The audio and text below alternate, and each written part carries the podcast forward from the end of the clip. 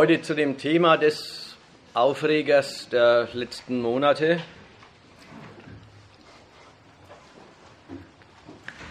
Pegida. Patriotische Europäer wenden sich gegen die Islamisierung des Abendlands. Die Republik ist überrascht worden davon, dass in kürzester Zeit sich die Demonstrationszahlen verdoppelt und immer schneller vergrößert haben und in Dresden eben 25.000 erreicht haben, in anderen Städten sehr viel weniger. Die Bewegung flaut jetzt ab, aber erledigt ist damit gar nichts. In Nürnberg wollen sie überhaupt erst anfangen. Da soll es jetzt dann irgendwann eine Nygida-Demo geben am 16.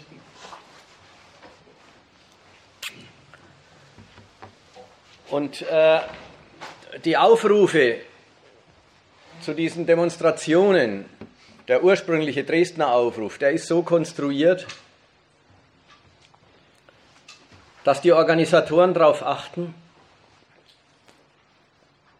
nicht gleich in den Ton der NPD und ähnlicher Organisationen zu fallen und damit nicht gleich der Ausgrenzung und Tabuisierung anheimzufallen, die im Land eben der Rechtsextremismus erfährt, sondern ihre Forderungen nach Begrenzung der Zuwanderung, Überwachung der Ausländer, Ausweisung illegaler Ausländer, ihre Forderungen nach mehr Polizei etc. in eine Form zu bringen, in der sie irgendwie halbwegs, halbwegs als Moment des bundesdemokratischen, äh, der bundesdemokratischen Debatten äh, durchgehen kann. Die haben dann alles so ein bisschen den Charakter, wir sind nicht gegen das Asylrecht, aber gegen seinen Missbrauch durch Flüchtlinge. Wir sind nicht gegen Ausländer, aber gegen diese Moslems mit ihrer undurchsichtigen Kultur. Wir sind nicht gegen die nötige Zuwanderung, aber gegen die, die es gibt. Die Leute, die demonstrieren gehen, haben schon verstanden, die kümmern sich um diese Differenzierungen und um den äh, bundesrepublikanisch seriösen Ton weniger. Die haben schon verstanden, das ist eine Gelegenheit, gegen Ausländer zu demonstrieren.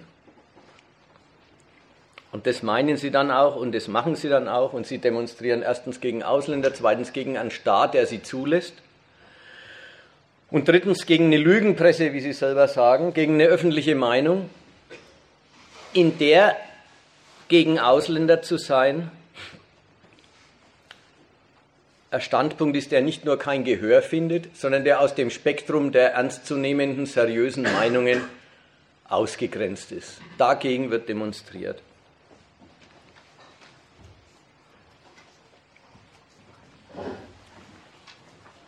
Darauf antwortet die offizielle Deutsche Republik. Zwar mit Erschrecken und mit Zurückweisung. Erschreckt wird sich erstmal darüber, also die Politiker, die Vertreter der öffentlichen Meinung, die erschrecken schon ein bisschen, und zwar nicht darüber, dass es ausländerfeindliche Leute gibt. Alle Umfragen von Soziologen und diversen Meinungsforschungsinstituten, die ja immer die Volksmeinung abfragen, sagen seit Jahr und Tag, dass, ich weiß nicht was, die Hälfte der Deutschen tendenziell ausländerfeindlich ist tendenziell rechtsradikale Argumente billigt. Worüber man sich erschreckt, ist gar nicht, wie die Leute denken, sondern dass sie echt eine politische Aktivität draus machen. Da merkt man schon, wie wurscht es danach ist, wie die Leute denken. Solange sie den Staat damit in Ruhe lassen. Solange sie nicht wirklich störend auffällig werden. Aber dass massenhaft Bürger ihren Alltag unterbrechen, wirklich das tun, was doch sonst bloß die ganz Extremen tun, auf die Straße gehen, das drückt einen Grad von Groll und einen Grad von Entfremdung der Bürger von der offiziellen Politik aus, der den Verantwortlichen zu denken gibt. Dem tritt man entgegen. Auf eine eigentümliche Weise, da komme ich jetzt gleich ein bisschen dazu, wie tritt man dem entgegen? Einerseits durchs wirkliche Verurteilen und Schlechtmachen des Standpunkts. Rassismus, Ausländerfeindlichkeit gehört sich nicht, damit ist man fast schon fertig. Und die andere Hälfte derer, die, äh, die den Standpunkt, wenn schon nicht beseitigen, so doch dann wieder in die Wohnstuben und an die Stammtische zurückverbannen wollen,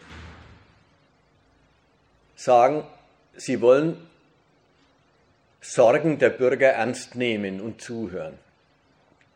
Auch nicht um ihnen zu folgen, sondern um eben die Leute wieder zu beruhigen, die dort demonstrieren. Betrachtet man das Ganze als eine Weise, wie man einer politischen Richtung, denn es ist doch politische Meinung, was da auf die Straße geht, wie man einer politischen Richtung, die einem nicht passt, entgegentritt, muss man sagen, es wird insgesamt sehr schlecht entgegengetreten. Fangen wir mit den einen an. Manche Politiker und Journalisten lesen die Überschrift Patriotische Europäer gegen die Islamisierung des Abendlands und sagen, die spinnen ja. Diese paar Moslems, diese paar Prozent, die sollen eine Machtübernahme oder eine Islamisierung des Landes herbeiführen können, die sehen ja Gespenster. Verbuchen das Ganze unter irrationale Phobien und sind damit fertig. Gern verweist man in dem Zusammenhang noch auf den Umstand, dass ausgerechnet in Dresden, wo ja weitaus die meisten solcher Demonstranten äh, sich mobilisieren haben lassen oder auf die Straße gegangen sind, dass ausgerechnet in Dresden und in Sachsen überhaupt der Prozentsatz von Ausländern im Allgemeinen und Moslems erst recht noch viel, viel, viel geringer ist, als er sowieso im Land ist. Soll auch unterstreichen, wie wenig ernst zu nehmen diese Sorge ist, also die Spinnen. Leute, die sich damit begnügen, die damit fertig sind, zu sagen, die Spinnen,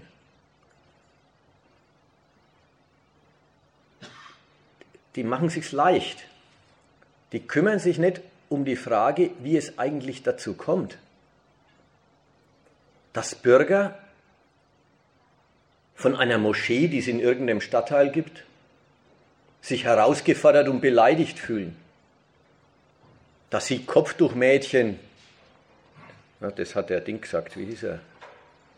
Der Berliner Sarrazin.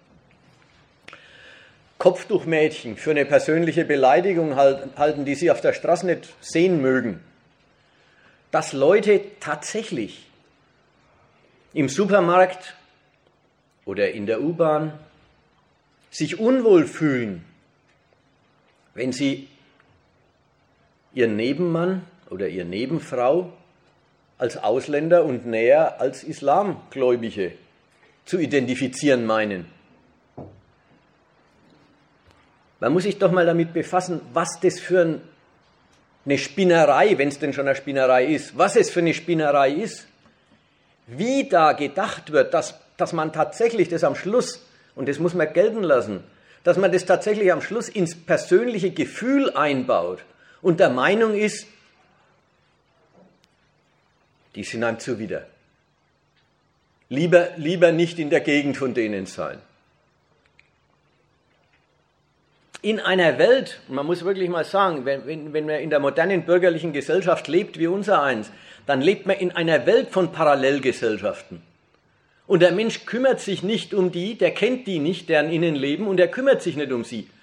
Welcher deutsche Fußballfan, ja, will schon wissen, wie Professoren untereinander verkehren? Er weiß es nicht und er will es nicht wissen. Die andere Gesellschaft ist ihm wurscht. Und den Professoren geht es mit den Fußballfans genauso. Welcher, welcher deutsche Normalbürger äh, weiß denn noch, wie es in christlichen Gemeinden zugeht? Prüft euch mal selber, wer kann denn noch erklären, was das Pfingstfest zu bedeuten hat? Oder gar frohen Leichnam? Kann kein Mensch mehr erklären. Nee, es gibt welche, natürlich, die, die das machen, die, die das feiern. Aber die sind am Wurscht. Und von allen vielen Parallelgesellschaften, von denen diese, diese Nation durchzogen ist, stören einen ausgerechnet die Moslems mit ihrem Glauben und ihrem Gemeindeleben. Also da muss man ein bisschen, äh, warum? Warum eigentlich? Wo kommt diese Phobie, wenn man es denn Phobie nennen will, wo kommt denn die eigentlich her? Andere Politiker gehen auf genau dieselbe irrationale Phobie ein, halten sie letztlich auch für irrational, nennen sie aber Überfremdungsängste und sind dann glatt dabei zu sagen, die muss man ernst nehmen. Auch nicht kritisieren, zurückweisen, erklären, was das für ein Unsinn ist, sondern die einen ignorieren es oder lassen es als Spinnerei an sich abtropfen, die anderen sagen, ja, wenn die Bürger in so einer Zahl Überfremdungsängste äußern, dann muss man da irgendwie drauf eingehen.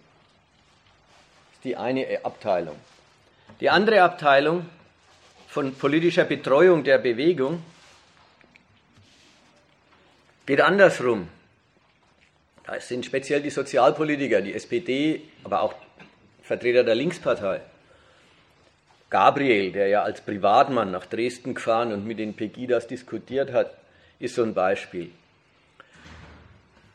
die nehmen die ganze Anti-Islam-Demo einfach als Ausdruck sozialer Unzufriedenheit.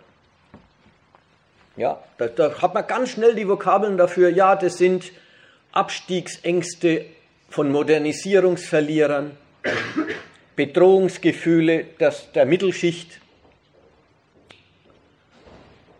Übersetzen es also oder nehmen die Anti-Islam-Demos als, ja, als sowas, als ob die Leute gegen Niedriglohn, Hartz IV, gegen schlechte Schulen, schlechte Aufstiegschancen für die Jugend vielleicht, je nachdem halt, irgendwas Soziales gerichtet werden. Und auch dafür bietet Pegida ja gewisse Anhaltspunkte. Soll man ja nicht leugnen. Es gibt ja die Sprüche von, äh, in dem Fall war das, glaube ich, von dieser, na egal, diese, diese Frau, die jetzt da weg ist, Oertel, ja, diese Katrin Oertel.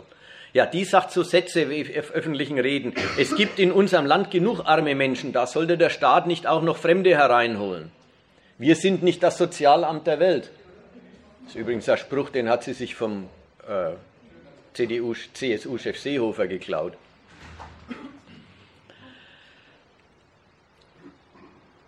Also, da wird dran erinnert, es gibt im Land genug arme Menschen. Na gut, und jetzt kommen Politiker, eben Sozialpolitiker, und sagen, aha, das ist eine soziale Unzufriedenheit. Sie nehmen die ganze Anti-Islamisierungsrichtung nicht ernst, sondern sagen, das ist ein praktisch verwandelter Ausdruck von dem anderen Inhalt, nämlich dem Sozialen. Die Frage, warum die Leute, wenn sie sich meinetwegen an Niedriglöhnen oder Hartz IV oder niedrigen Renten stören, wenn es denn so ist, warum sie dann nicht gegen Niedriglöhne und niedrige Renten demonstrieren, sondern gegen den Islam? Die Frage legen sie sich gar nicht vor. Die Politiker übersetzen das Ding einfach rückwärts. Sie sagen, das ist ein uneigentlicher Ausdruck von sozialen Ängsten und übersetzen die Islamfeindschaft einfach rückwärts in sozialpolitische, soziale Unzufriedenheit und da versprechen Sie, da kümmern Sie sich drum. Kurzum, auch da kein Interesse und keine Bereitschaft, überhaupt darüber nachzudenken, wieso Unzufriedenheit welcher Art auch immer dann als Unzufriedenheit, als, als Ausländerfeindschaft daherkommt oder wie, wieso überhaupt oder umgekehrt, wieso Ausländerfeindschaft überhaupt Ausdruck von sozialer Unzufriedenheit sein soll. Auch den zahlreichen Gegendemonstranten, die jetzt in vielen westdeutschen Städten viel, viel größere Zahlen gebildet haben als die eigentlichen Pegida-Demonstranten. Auch die besseren Deutschen, die dem Zeug entgegentreten und sagen, so nicht. Haben eigentlich kein Interesse, sich den Standpunkt zu erklären, mit dem sie es da zu tun kriegen. Sie sind gar nicht bemüht, sich ein Urteil über die zu bilden, ihnen reicht die Verurteilung. Da hat man dann meinetwegen das Etikett Rassist. Ja, das sind welche, die haben einen falschen, die haben falsche Werte. Nicht unsere weltoffenen Humanen, die alle Menschen gleich schätzen.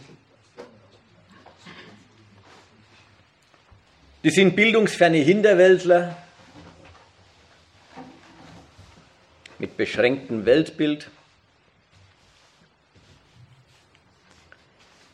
Ganz egal, mehr als, dass man die ins Abseits stellt, dass man sagt, das passt nicht zu uns, setzen sie dem eigentlich gar nicht entgegen. Ich möchte ein bisschen dafür plädieren, dass man die Gedankenwelt, die sich da äußert, erstmal verstehen muss, wenn man sie kritisieren will, und dass man, wenn man sie versteht, erstens merken wird, wie wenig weit die große Mehrheit derer, die bei, dem, bei Pegida nicht mitmachen, und viele von denen, die sich als Heilmittel gegen Pegida verstehen und aufstellen, wie wenig weit die von dem Denken entfernt sind. Und zweitens, man muss erstmal verstehen, wie da gedacht wird, denn sonst, kann man keine, sonst hat man auch keine Argumente zur Verfügung, mit denen, man, mit denen man eventuell jemanden, der so denkt, auch mal sagen könnte, was er verkehrt macht. Also jetzt schauen wir uns mal an. Ich gehe, gehe das Ding durch, indem ich bloß drei Parolen von denen rausnehme und die drei Parolen ein bisschen durchdenke, was da eigentlich gesagt wird. Ja, drei Stück. Die erste. In den letzten 25 Jahren hat es jetzt dreimal den großen Ruf gegeben. Wir sind das Volk. Das ist auch die große Pegida-Parole. Wir sind das Volk. In den drei Fällen hat es immer eine verschiedene Stoßrichtung gehabt. Das erste war, wir sind das Volk. Wir wollen von der SED nicht mehr regiert werden, sondern von dem Bundeskanzler Kohl. Das war die erste, das erste Auftreten, 89. Wir sind das Volk, die großen Leipziger Demos. Dann hat es in den 90ern, nein, in den 2005ern, 2005, 2007, hat es die Demos gegeben, wir sind das Volk, mit dem Ton, wir sind das niedere Volk. Wir sind die massenhaften Hartz-IV-Empfänger in, im, in, im deutschen Osten. Wir sind die, die alle arbeitslos sind. Wir sind die, das, das kleine Volk und, und fordern bessere Behandlung. Und heute hat der Ton, wir sind das Volk, zwei Stoßrichtungen. Die eine gemeinsam mit allen anderen, die andere anders. Die andere ist, wir sind das Volk, die nicht. Wir sind das Volk ist das anti-ausländermäßige, wir sind hier die Deutschen, wir sind hier die Hausherren. Und die hören sich nicht. Und die zweite Stoßrichtung, davon rede ich später noch ein bisschen. Die zweite Stoßrichtung, wir sind das Volk, ist, wie in allen anderen Fällen, eine Stoßrichtung gegen den Staat. Wir sind das Volk. Staat, du hast, du sollst, du hast uns zu entsprechen, du sollst deine Politik ändern im Sinne, wie wir, das Volk, es wünschen, ein Bedürfnis danach haben, es brauchen, je nachdem. Da werden die Bürger mit dem Ruf Wir sind das Volk fordernd gegen die Regierung. Jetzt kommt die erste Überlegung. Als was werden sie denn eigentlich fordernd? Ja, man merkt ja, wenn einer auftritt mit Wir sind das Volk, dann drückt er nicht bloß einen Anspruch aus, sondern er verweist auch auf seine Anspruchsgrundlage. Er verweist, warum er fordern kann, warum er was zu fordern hat. Und warum hat er was zu fordern? Weil er Volk ist. Jetzt, was ist man eigentlich, wenn man Volk ist? Wer ist denn das Volk? Es sind doch eigentlich die Regierten. Das Volk sind die,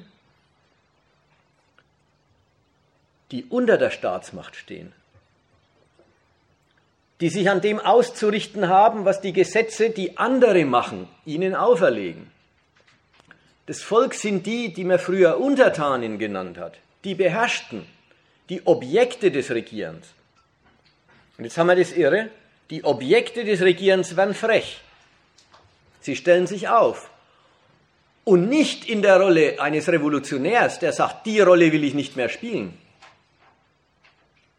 Ganz im Gegenteil. Wenn Leute als Volk aufstehen und fordernd werden, dann liefern sie das Bekenntnis zu der Rolle des Regierten ab. Der Regierte sind sie, der Regierte wollen sie sein. Und auch weiterhin. Aber sie klagen, so wie sie sich denken, gute Herrschaft ein. Sie klagen ein, dass die Obrigkeit, gerade weil sie sich auf ihr Volk so verlassen kann, weil das Volk doch alles tut, was von ihm verlangt ist, weil das Volk doch die Basis des Staates bildet. Deswegen haben die braven, gehorsamen Bürger, die ihre Pflicht tun, ein Recht gegen die Obrigkeit. Sie soll sie gut regieren, die Regierten. Ja, man merkt, da dreht sich ein Verhältnis um. Historisch und sachlich. Mal historisch. Wenn die Bürger an den Sta äh, sich als Volk zusammenrotten und sagen, wir sind das Volksstaat, merkt ihr das mal, spielen sie sich als Auftraggeber der Obrigkeit auf. Sie spielen sich auf, als wäre sie wären quasi die Regierenden und die Regierten wären die, wären die Diener. So spielen sie sich auf. Im Namen der Gemeinschaft, die das Volk bildet, hätte der Staat Pflichten.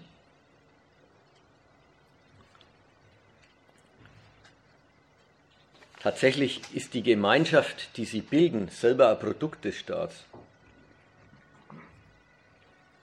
Die tun so, wie wenn das Volk das Erste wäre und der Staat praktisch die Einrichtung ist, die das Volk sich schafft.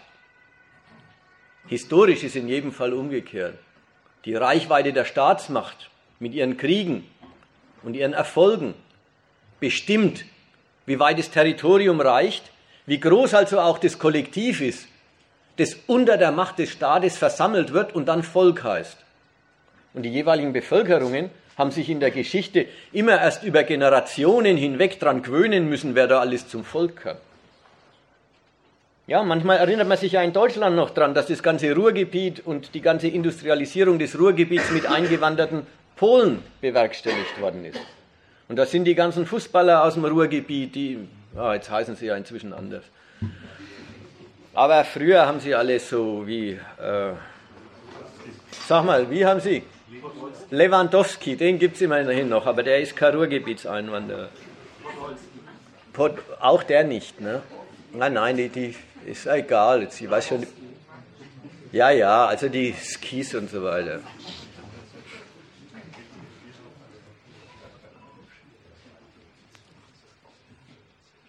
Das Volk in Wahrheit ein Produkt des Staats tut so, wie, wie wenn die Gemeinschaft, die das Volk bildet, nicht ein Produkt der politischen Gewalt wäre, sondern wie wenn es die, die Menschengemeinschaft ohne die Gewalt gegeben hätte und dann als Auftraggeber der politischen Gewalt auftritt, die sich einen Staat schafft, damit ja was? Der Staat dem Volk sein Lebensraum, sei Ordnung, sein inneren Frieden vielleicht, aber jedenfalls sei Recht gegen das Ausland sichert. Und logisch, ja, das habe ich eigentlich schon gesagt, logisch stellen sie die ganze Sache auf den Kopf. Weil die Bürger, die sich als Volk zusammentun, eben sich zu eingebildeten Auftraggebern der Macht aufschwingen, der sie tatsächlich unterworfen sind.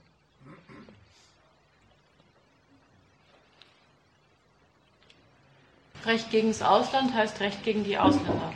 Was hast du gemeint? Ich habe es jetzt ganz prinzipiell gemeint. Wenn der, wenn heute äh, Menschen, die, die als Volk denken, das deutsche Volk braucht einen Staat. Jetzt muss man ja gar nicht an die Pegidas denken. Warum braucht das deutsche Volk einen Staat? Da gibt es ja bloß zwei Argumente. Für die Ordnung nach innen und dafür, dass nach außen das deutsche Volk frei ist und andere Staaten keinen Zugriff auf unser Territorium, unsere Freiheiten nehmen können. Also das war, ich habe es ganz generell gemeint. Natürlich geht es dann immer mit Ausland und Ausländer.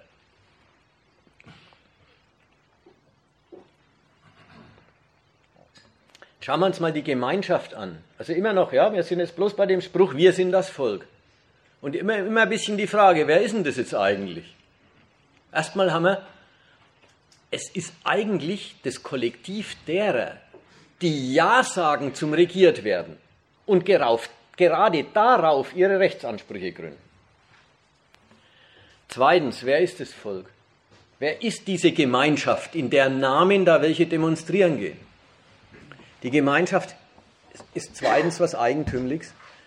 Ist eine Gemeinschaft, die keiner, außer auf solchen Demos und vielleicht auf Nationalfeiertagen, eine Gemeinschaft, die keiner wirklich praktizieren kann. Denn wenn sich die Bürger als Volk aufstellen, dann abstrahieren sie von den sozialen Gegensätzen, in denen sie leben. und von den besonderen Interessen, die der eine und der andere hat. Muss ich mal denken, wenn in, wenn in Dresden 25.000 auf der Straße waren, lassen wir es, nehmen wir es so, so wie es ist, ob es mehr oder weniger waren, macht ja gar nichts aus.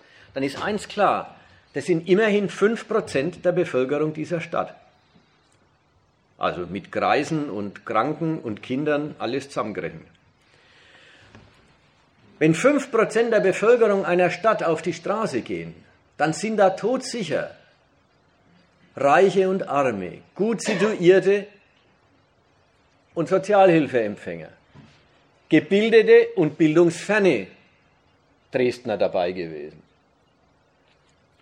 Leute demonstrieren miteinander, die gegen das ausländische Gesocks, wie sie sagen, die sich unter anderen Umständen selber wechselseitig für Gesocks halten.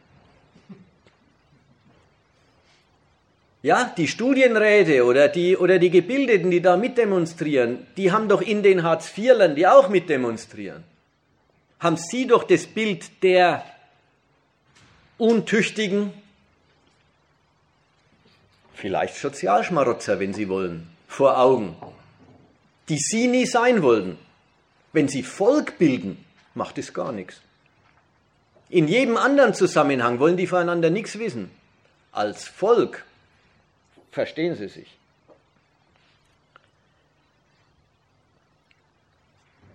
Umgekehrt, umgekehrt übrigens. Die armen Leute demonstrieren dort mit denen, die sie unter anderen Umständen für die Großkopferten halten, die sie nicht leiden können.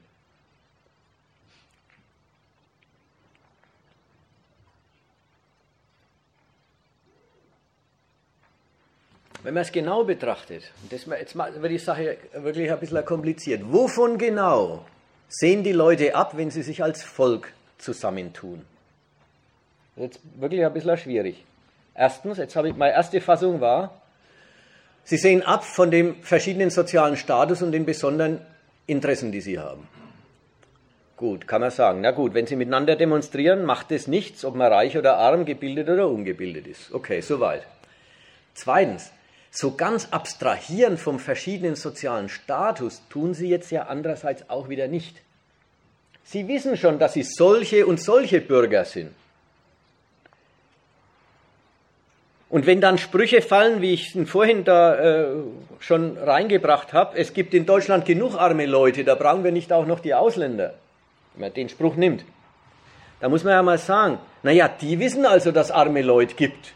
Und sie wissen, ob sie selber dazu können oder ob sie selber ein anderer Fall sind. Kurzum, die Ergebnisse der kapitalistischen Sortierung der Menschheit, reiche, arme, gesicherte, ungesicherte Existenzen, die Ergebnisse sind ihnen gar nicht ganz unbekannt. Die leugnen oder die, von denen abstrahieren sie gar nicht wirklich. Wovon abstrahieren sie wirklich? Und das kommt jetzt, das ist jetzt wirklich der Hammer dieses Weltbilds.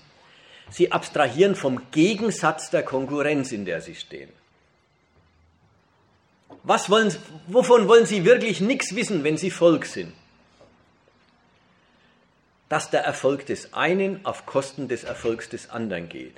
Dass einer für sich in unserer Welt und Wirtschaft rausholt, was er anderen wegnehmen kann. Dass die sozialen Ergebnisse Ergebnisse von einem Konkurrenzkampf sind, in dem Sieger und Verlierer gibt. Da, davon wollen die Leute, die Volk bilden, nichts wissen. Eigentlich leugnen sie das, wenn sie sich als Volk denken. Wie fassen sie es stattdessen? Sie verstehen die Konkurrenzgesellschaft, in der sie leben, als eine Gemeinschaft, die eine gemeinsame Lebensbewältigung betreibt. Und alles, was jeder für sich tatsächlich in der Konkurrenz an Leistung zustande bringt, um anderen das Geld aus der Tasche zu ziehen, wird betrachtet als, das ist ein Beitrag zum Leben der Gemeinschaft. Und alles, was einer auf Kosten anderer rauszuziehen vermag, für sich anzueignen vermag als Einkommen, wird betrachtet als, das ist die Gegenleistung, die einer für seinen Beitrag von der Gesellschaft zurückkriegt.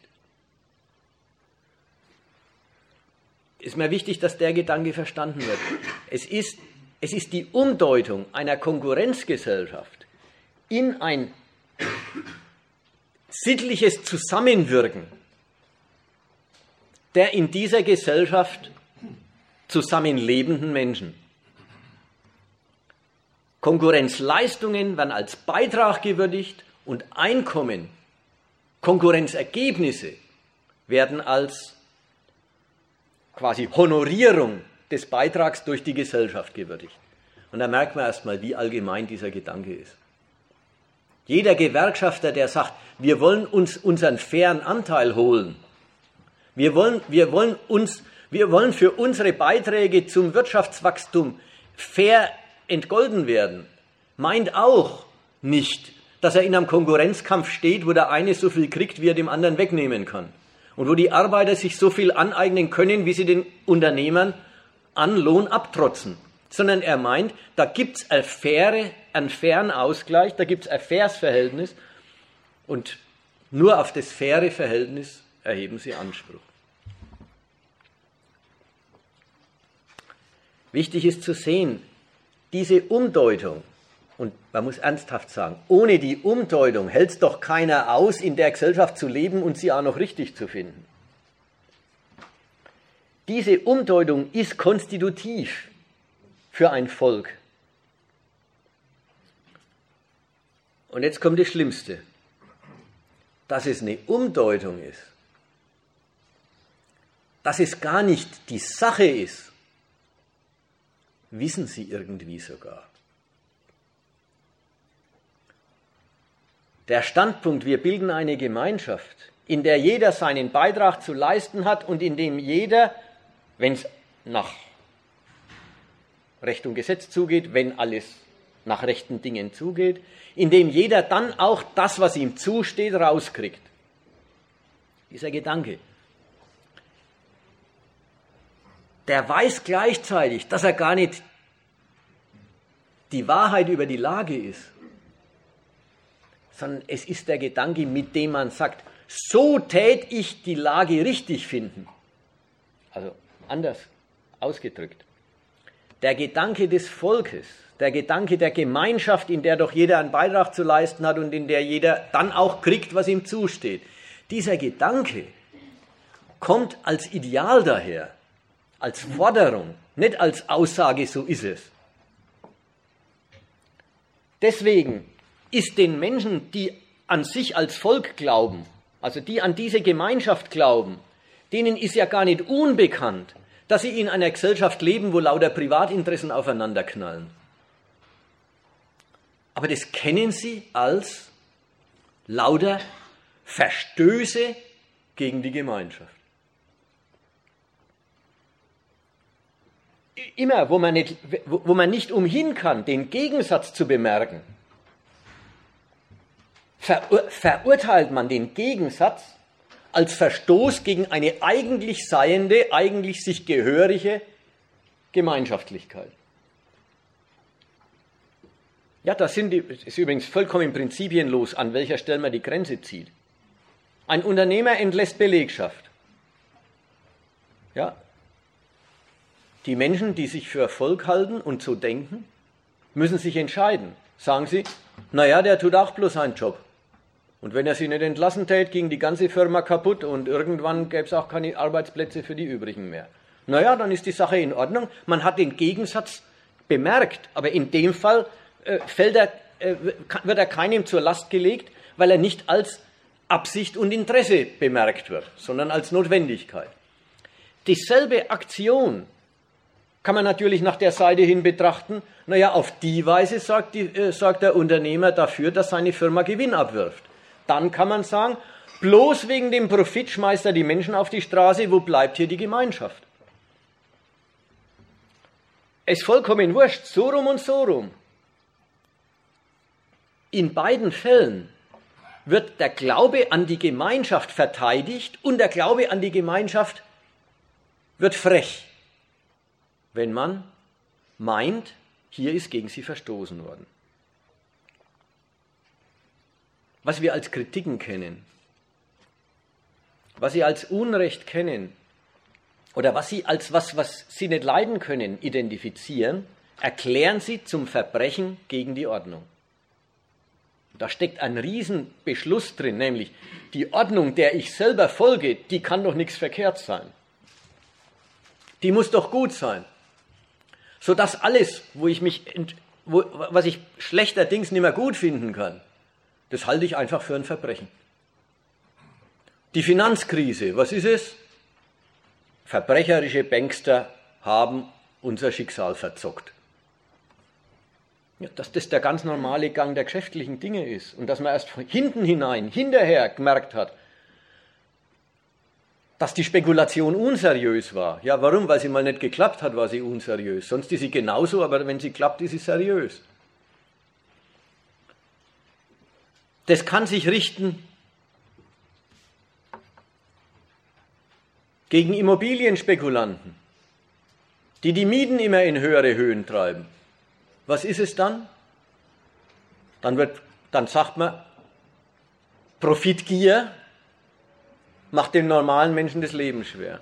Das kann sich richten gegen Politiker, die an ihr eigenes Interesse denken. Kann sich richten und richtet sich sehr zuverlässig gegen Arbeitslose, die nicht bereit sind, gleich jeden Drecksjob anzunehmen. Alles, auf alle kann er es anwenden, sie verletzen ihre Pflichten gegenüber der Gemeinschaft. Und man merkt schon, wenn man das so hernimmt, alles, was einem nicht passt, erklärt man zum Verbrechen. Da merkt man, dass dann Volksein eine sehr ungemütliche Angelegenheit ist.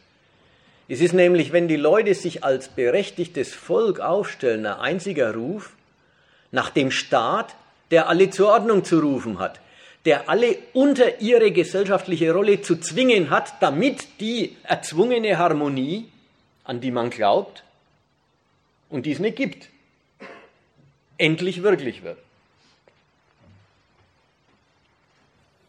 Es ist schon klar, dass bei dem Gedanken, wir bilden eine Gemeinschaft, die verpflichtet alle. Aber sie ist auch die Existenzgrundlage aller.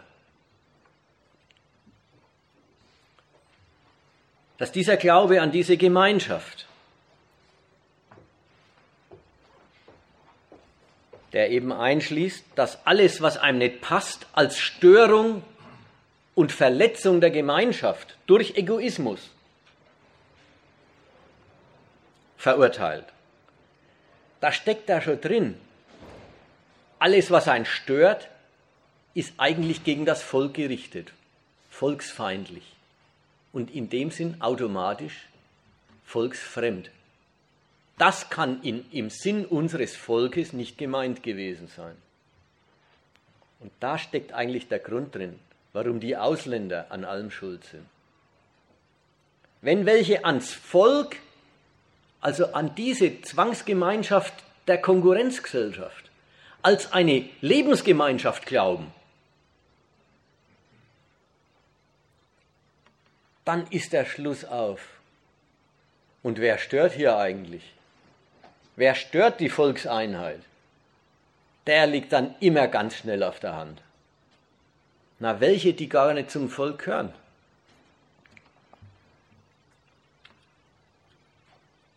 So, das wird jetzt der nächste Abschnitt dann. Als nehme ich eine zweite Parole von denen oder ein, oder ein Zitat, ja. Auch da muss man wieder ja, ein bisschen reinsteigen und sich überlegen, wie gedacht wird. Also, diese Katrin Oertel, die hat auf einer der Demos folgenden Satz gesagt. Solange es nur einem Dresdner, einem Dresdner Bürger schlechter geht als jedem Zuzügler aus dem Ausland, solange hat sich die Dresdner Politik um Dresdner Bürger zu kümmern.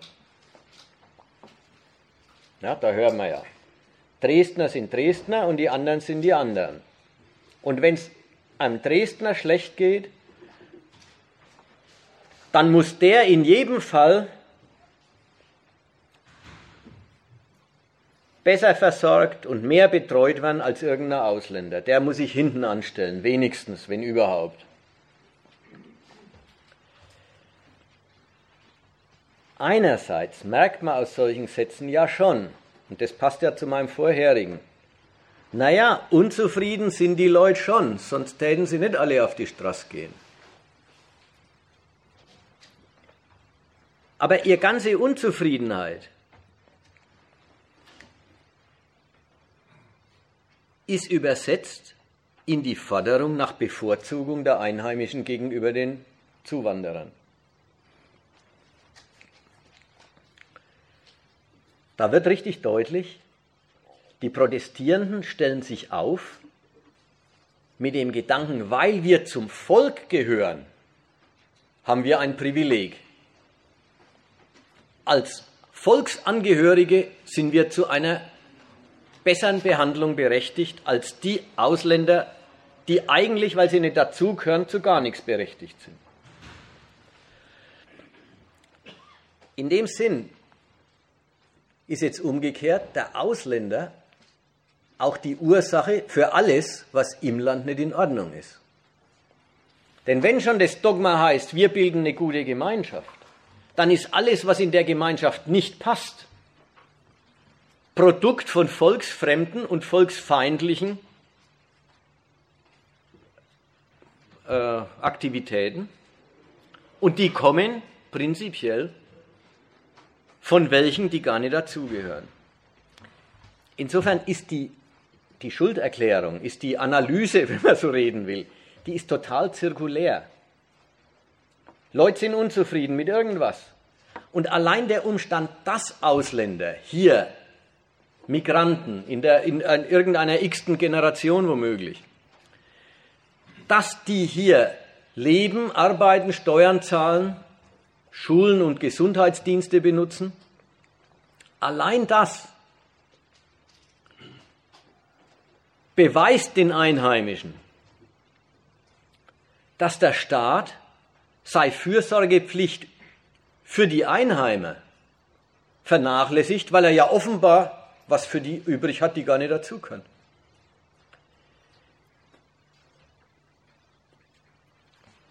Steht ja das Zirkuläre dran. Das Zirkuläre ist,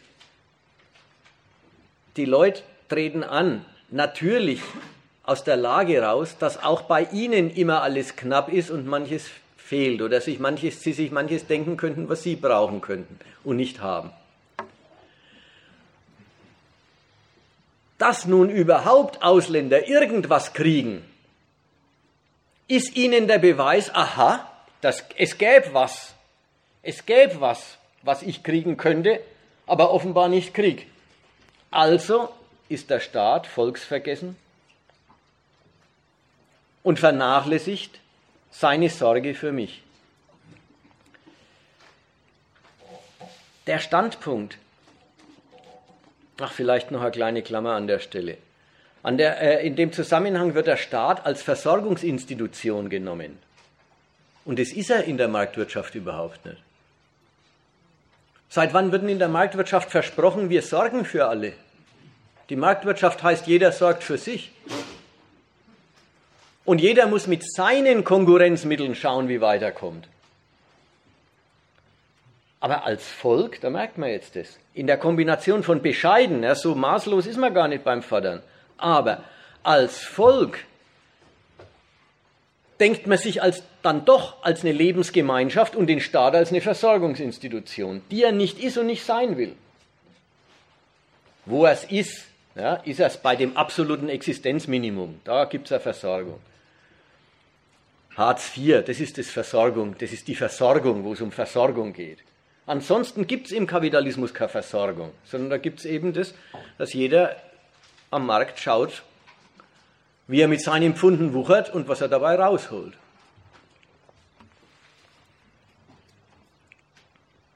Gut, dieser Idealismus, dass man den Staat als Versorgungseinheit, äh, äh, Einrichtung nimmt, sich selber schlecht versorgt findet und in dem Umstand, dass Ausländer auch irgendwas kriegen, schon den Beweis hat, dass es einem selber vorenthalten wird. Das ist ein Dogma, ja, das ist eine, das ist eine Weltanschauung, das ist eine, das ist eine Methode des Denkens. Die lässt sich durch Fakten schlecht widerlegen. Es hilft gar nichts, Leuten, die so denken, Leute, die so denken, daran zu erinnern, dass sie die Jobs und die Wohnverhältnisse der allermeisten Ausländer gar nicht haben möchten, weil die ihnen wirklich zu schäbig und zu armselig vorkämen weil die Einkommen, die die, die, die, die, Zuwanderer, jedenfalls die letzte, äh, äh quasi der, die jeweils letzte Generation der Zuwanderer, die Jobs, die die sich an Land ziehen können, die wollen die anderen doch gar nicht. Können wir sagen, der kann da ja gar nicht weggenommen werden, den willst du ja gar nicht. Hilft gar nichts. Dass der überhaupt was kann und darf. Und dass es für einen doch nie genug ist, ist der Beweis, der kriegt's. Das führt übrigens dann zu dem Wahnsinn, dass die sagen, die Ausländer kriegen viel mehr Hartz IV als wir. Du denkst, die spinnen. Das, jeder kann sagen, das stimmt doch nicht. Aber die Nachrechnerei hilft gar nichts. Weil der Gedanke ja, der Gedanke ist, mir steht was zu, weil ich Deutscher bin. Und denen steht eigentlich gar nichts zu. Also wenn sie was kriegen, ist es ein Abzug. Es hilft auch nichts, den Leuten zu erläutern, dass wenn sie schon meinen, sie verdienen nicht genug oder sie sind arbeitslos und es gibt keine Arbeitsplätze, dass das nicht von den Ausländern kommt, sondern in der Regel von abendländischen Unternehmern, die mit Arbeit knapp kalkulieren, möglichst wenig Leute beschäftigen, die möglichst viel arbeiten lassen und die, und die bei der Bezahlung auch noch die viel zu vielen Bewerber gegeneinander ausspielen. Das hilft gar nichts, weil als Fakten ist es den Leuten durchaus bekannt. Es ist die Optik, die ihnen sagt, das ist aber nicht recht. Und der Hammer ist jetzt, in die Ökonomie einmischen, so nach dem Muster, und es müsste auch gar nicht sein, denn brauchen sie sich nicht, tun sie ja gar nicht. Sie mischen sich bloß in einer Hinsicht ein. Sie sagen, wenn es schon Konkurrenz am Arbeitsmarkt gibt, ja, auch die wird noch akzeptiert und eingekauft. Wenn es schon so ist, dass sich die bewerbenden Arbeitskräfte wechselseitig unterbieten und das den Lohn drückt, wenn es schon so ist, auch das kaufen wir noch ein. Aber dann können uns der Staat doch wenigstens die ausländischen Konkurrenten vom Hals halten. Die Konkurrenz, nur die, die können der Staat ihnen ersparen. Man merkt, wie viel akzeptiert ist, wenn man an der Stelle drauf kommt, aber, aber etwas müsste doch nicht sein. Und was müsste nicht sein? Ja, dass halt Leute aus dem Ausland hierher kommen und hier äh, ein, ein Leben suchen. Auch da wieder, es ist die Umdeutung der Konkurrenzgesellschaft in, in eine Gemeinschaft, die ihnen dann, wie gesagt, und, und da wird nichts von der Konkurrenz der Sache nach geleugnet, die ihnen dann den Ausländer als den Grund jedenfalls als den vermeidbaren Grund für Plagen an denen sie selber leiden, erscheinen lässt. Die ganze bösartige Forderung nach Einlösung des Privilegs, Deutscher zu sein. Diese ganze bösartige Forderung, die ausgerechnet die Ärmsten und in ihrer sozialen Lage am allermeisten gefährdetsten zum Schmarotzer erklärt, der dem Deutschen etwas wegnimmt. Diese ganze bösartige Forderung nach Vorzugsbehandlung ist ihrer Logik nach dann auch schon wieder zufriedengestellt, wenn die Ausländer bloß sichtbar schlechter behandelt werden als die Einheimischen.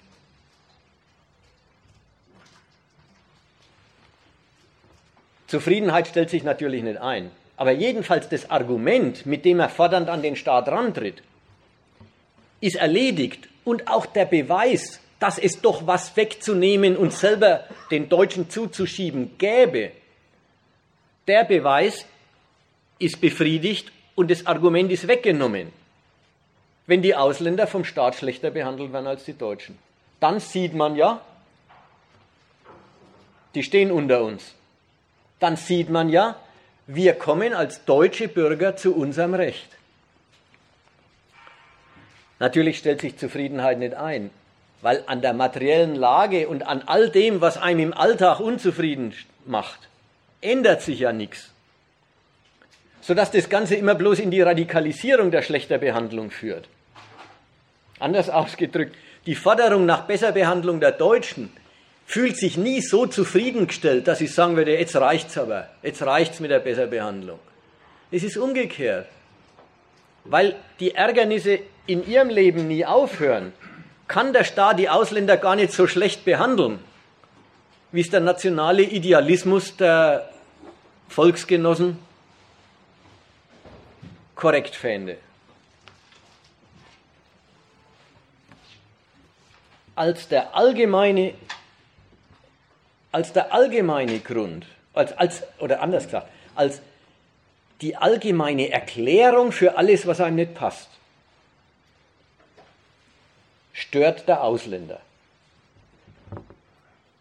Und zwar letzten Endes mit seinem bloßen Dasein, weil, weil er hier ist, hier sein kann und darf. Stört er die Volksgemeinschaft. Das ist der zweite Punkt gewesen. Das war jetzt die Abteilung äh, fordernd an den Staat rantreten, durchaus mit lauter sozialem Stoff, aber der ganze soziale Gedanke ist dem Nationalen völlig subsumiert, völlig untergeordnet. Der ganze soziale Stoff hat den Charakter national, haben wir Anspruch auf eine andere Behandlung. Wenigstens eine andere als die.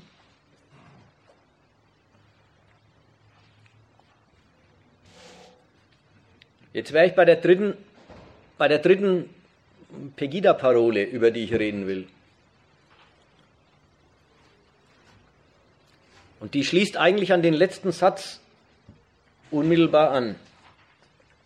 Das ist der Gedanke, mein letzter Satz war, die Ausländer stören die Volksgemeinschaft mit ihrem bloßen Dasein. Diese Auskunft, die kann auch ganz direkt daherkommen. Ganz direkt soll heißen, ohne die nähere Vorstellung irgendeines bestimmten Schadens, den die Ausländer anrichten auch ohne die nähere Vorstellung eines besonderen Verdienstes, das die Einheimischen sich um ihren Staat und ihre Gemeinschaft erwerben. Einfach ganz unmittelbar als Ausdruck des nationalen Gefühls. Vermittlungslos. Nicht in der Form eines Arguments, nicht in der Form eines, äh, ja, einer Sache, die man in einen Satz kleidet, sondern ganz unmittelbar als Ausdruck nationalen, vaterländisch-völkischen Gefühls. Dann nehme ich jetzt den, den, äh, den Satz, ja. Verteidigung der Heimat. Pegida will die Heimat verteidigen. Pegida ist, und die haben, doch, die haben doch diese Parolen immer so gemacht, dass sie nicht gegen sagen, sondern für. Ja, also sie sind fürs Asylrecht, aber sie sind für und so weiter. Und jetzt sagen sie, Pegida ist für die Erhaltung und den Schutz unserer christlich-jüdisch geprägten Abendlandkultur. Das ist die hochgestochene Fassung, die auf diesem ersten Aufruf da verfasst worden ist. Und die populäre Fassung, die auf den Demos entweder als Schild hochgehalten worden ist oder als Ruf, heißt Schweinefleisch statt Döner.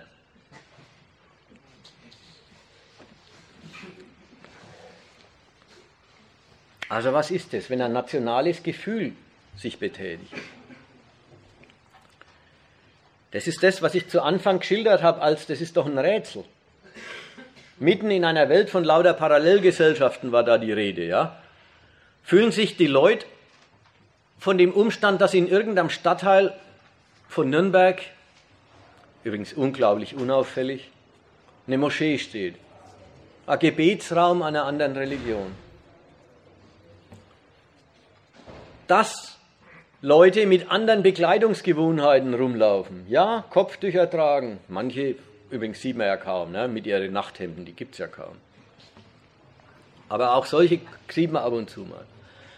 Dass es das gibt, dass die Leute andere Essgewohnheiten haben.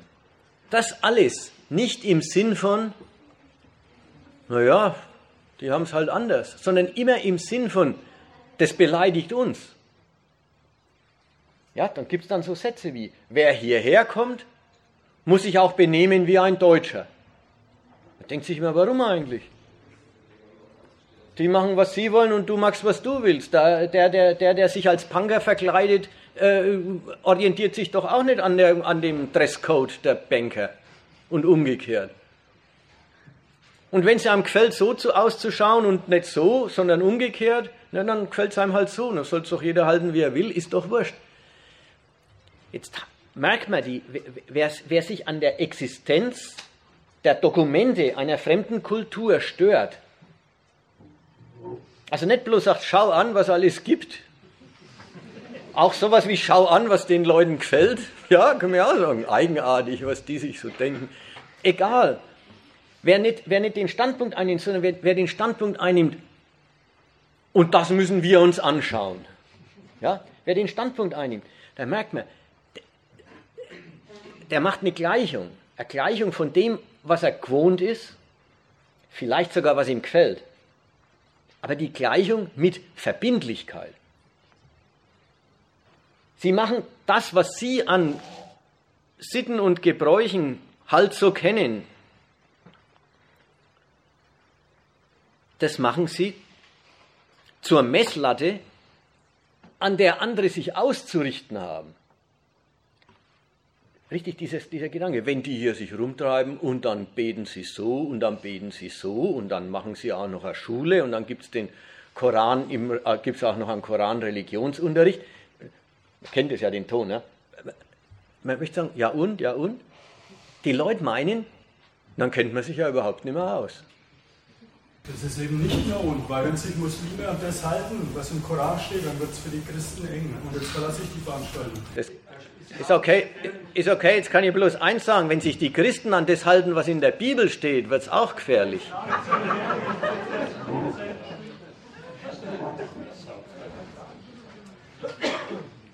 Alle diese Religionen, und zwar schon einfach deswegen, weil sie vor ungefähr 2000 Jahren erfunden waren. Nein zu tun und das hat nichts mit irgendwelchen sozialen Dingen zu tun. Es, hat, es geht gegen Muslime, die wo sich hier wortwörtlich auf den Koran berufen. Und wenn ein Moslem daran glaubt, was da drin steht, dann wird es für uns gefährlich. Die Bediener haben recht, dass sie dagegen. Aber jetzt bleib doch noch einen Augenblick. Was hältst du denn für, was hältst du denn davon, dass im, in der, in der, in der christlichen Bibel Auge um Auge, Zahn um Zahn steht? Ah, will er nicht. Diese ganzen Dinge, das sind diese ganzen Religionen, die ihr ganze, ihr ganze Würde daraus beziehen, dass sie ein paar tausend Jahre alt sind.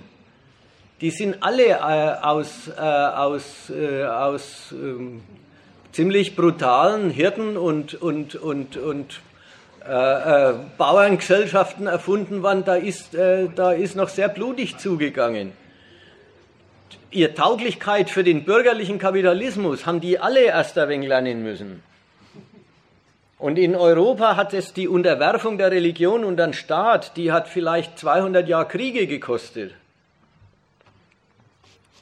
Jede Religion ist fundamentalistisch, wenn sie nach ihrer eigenen Pfeife tanzen darf.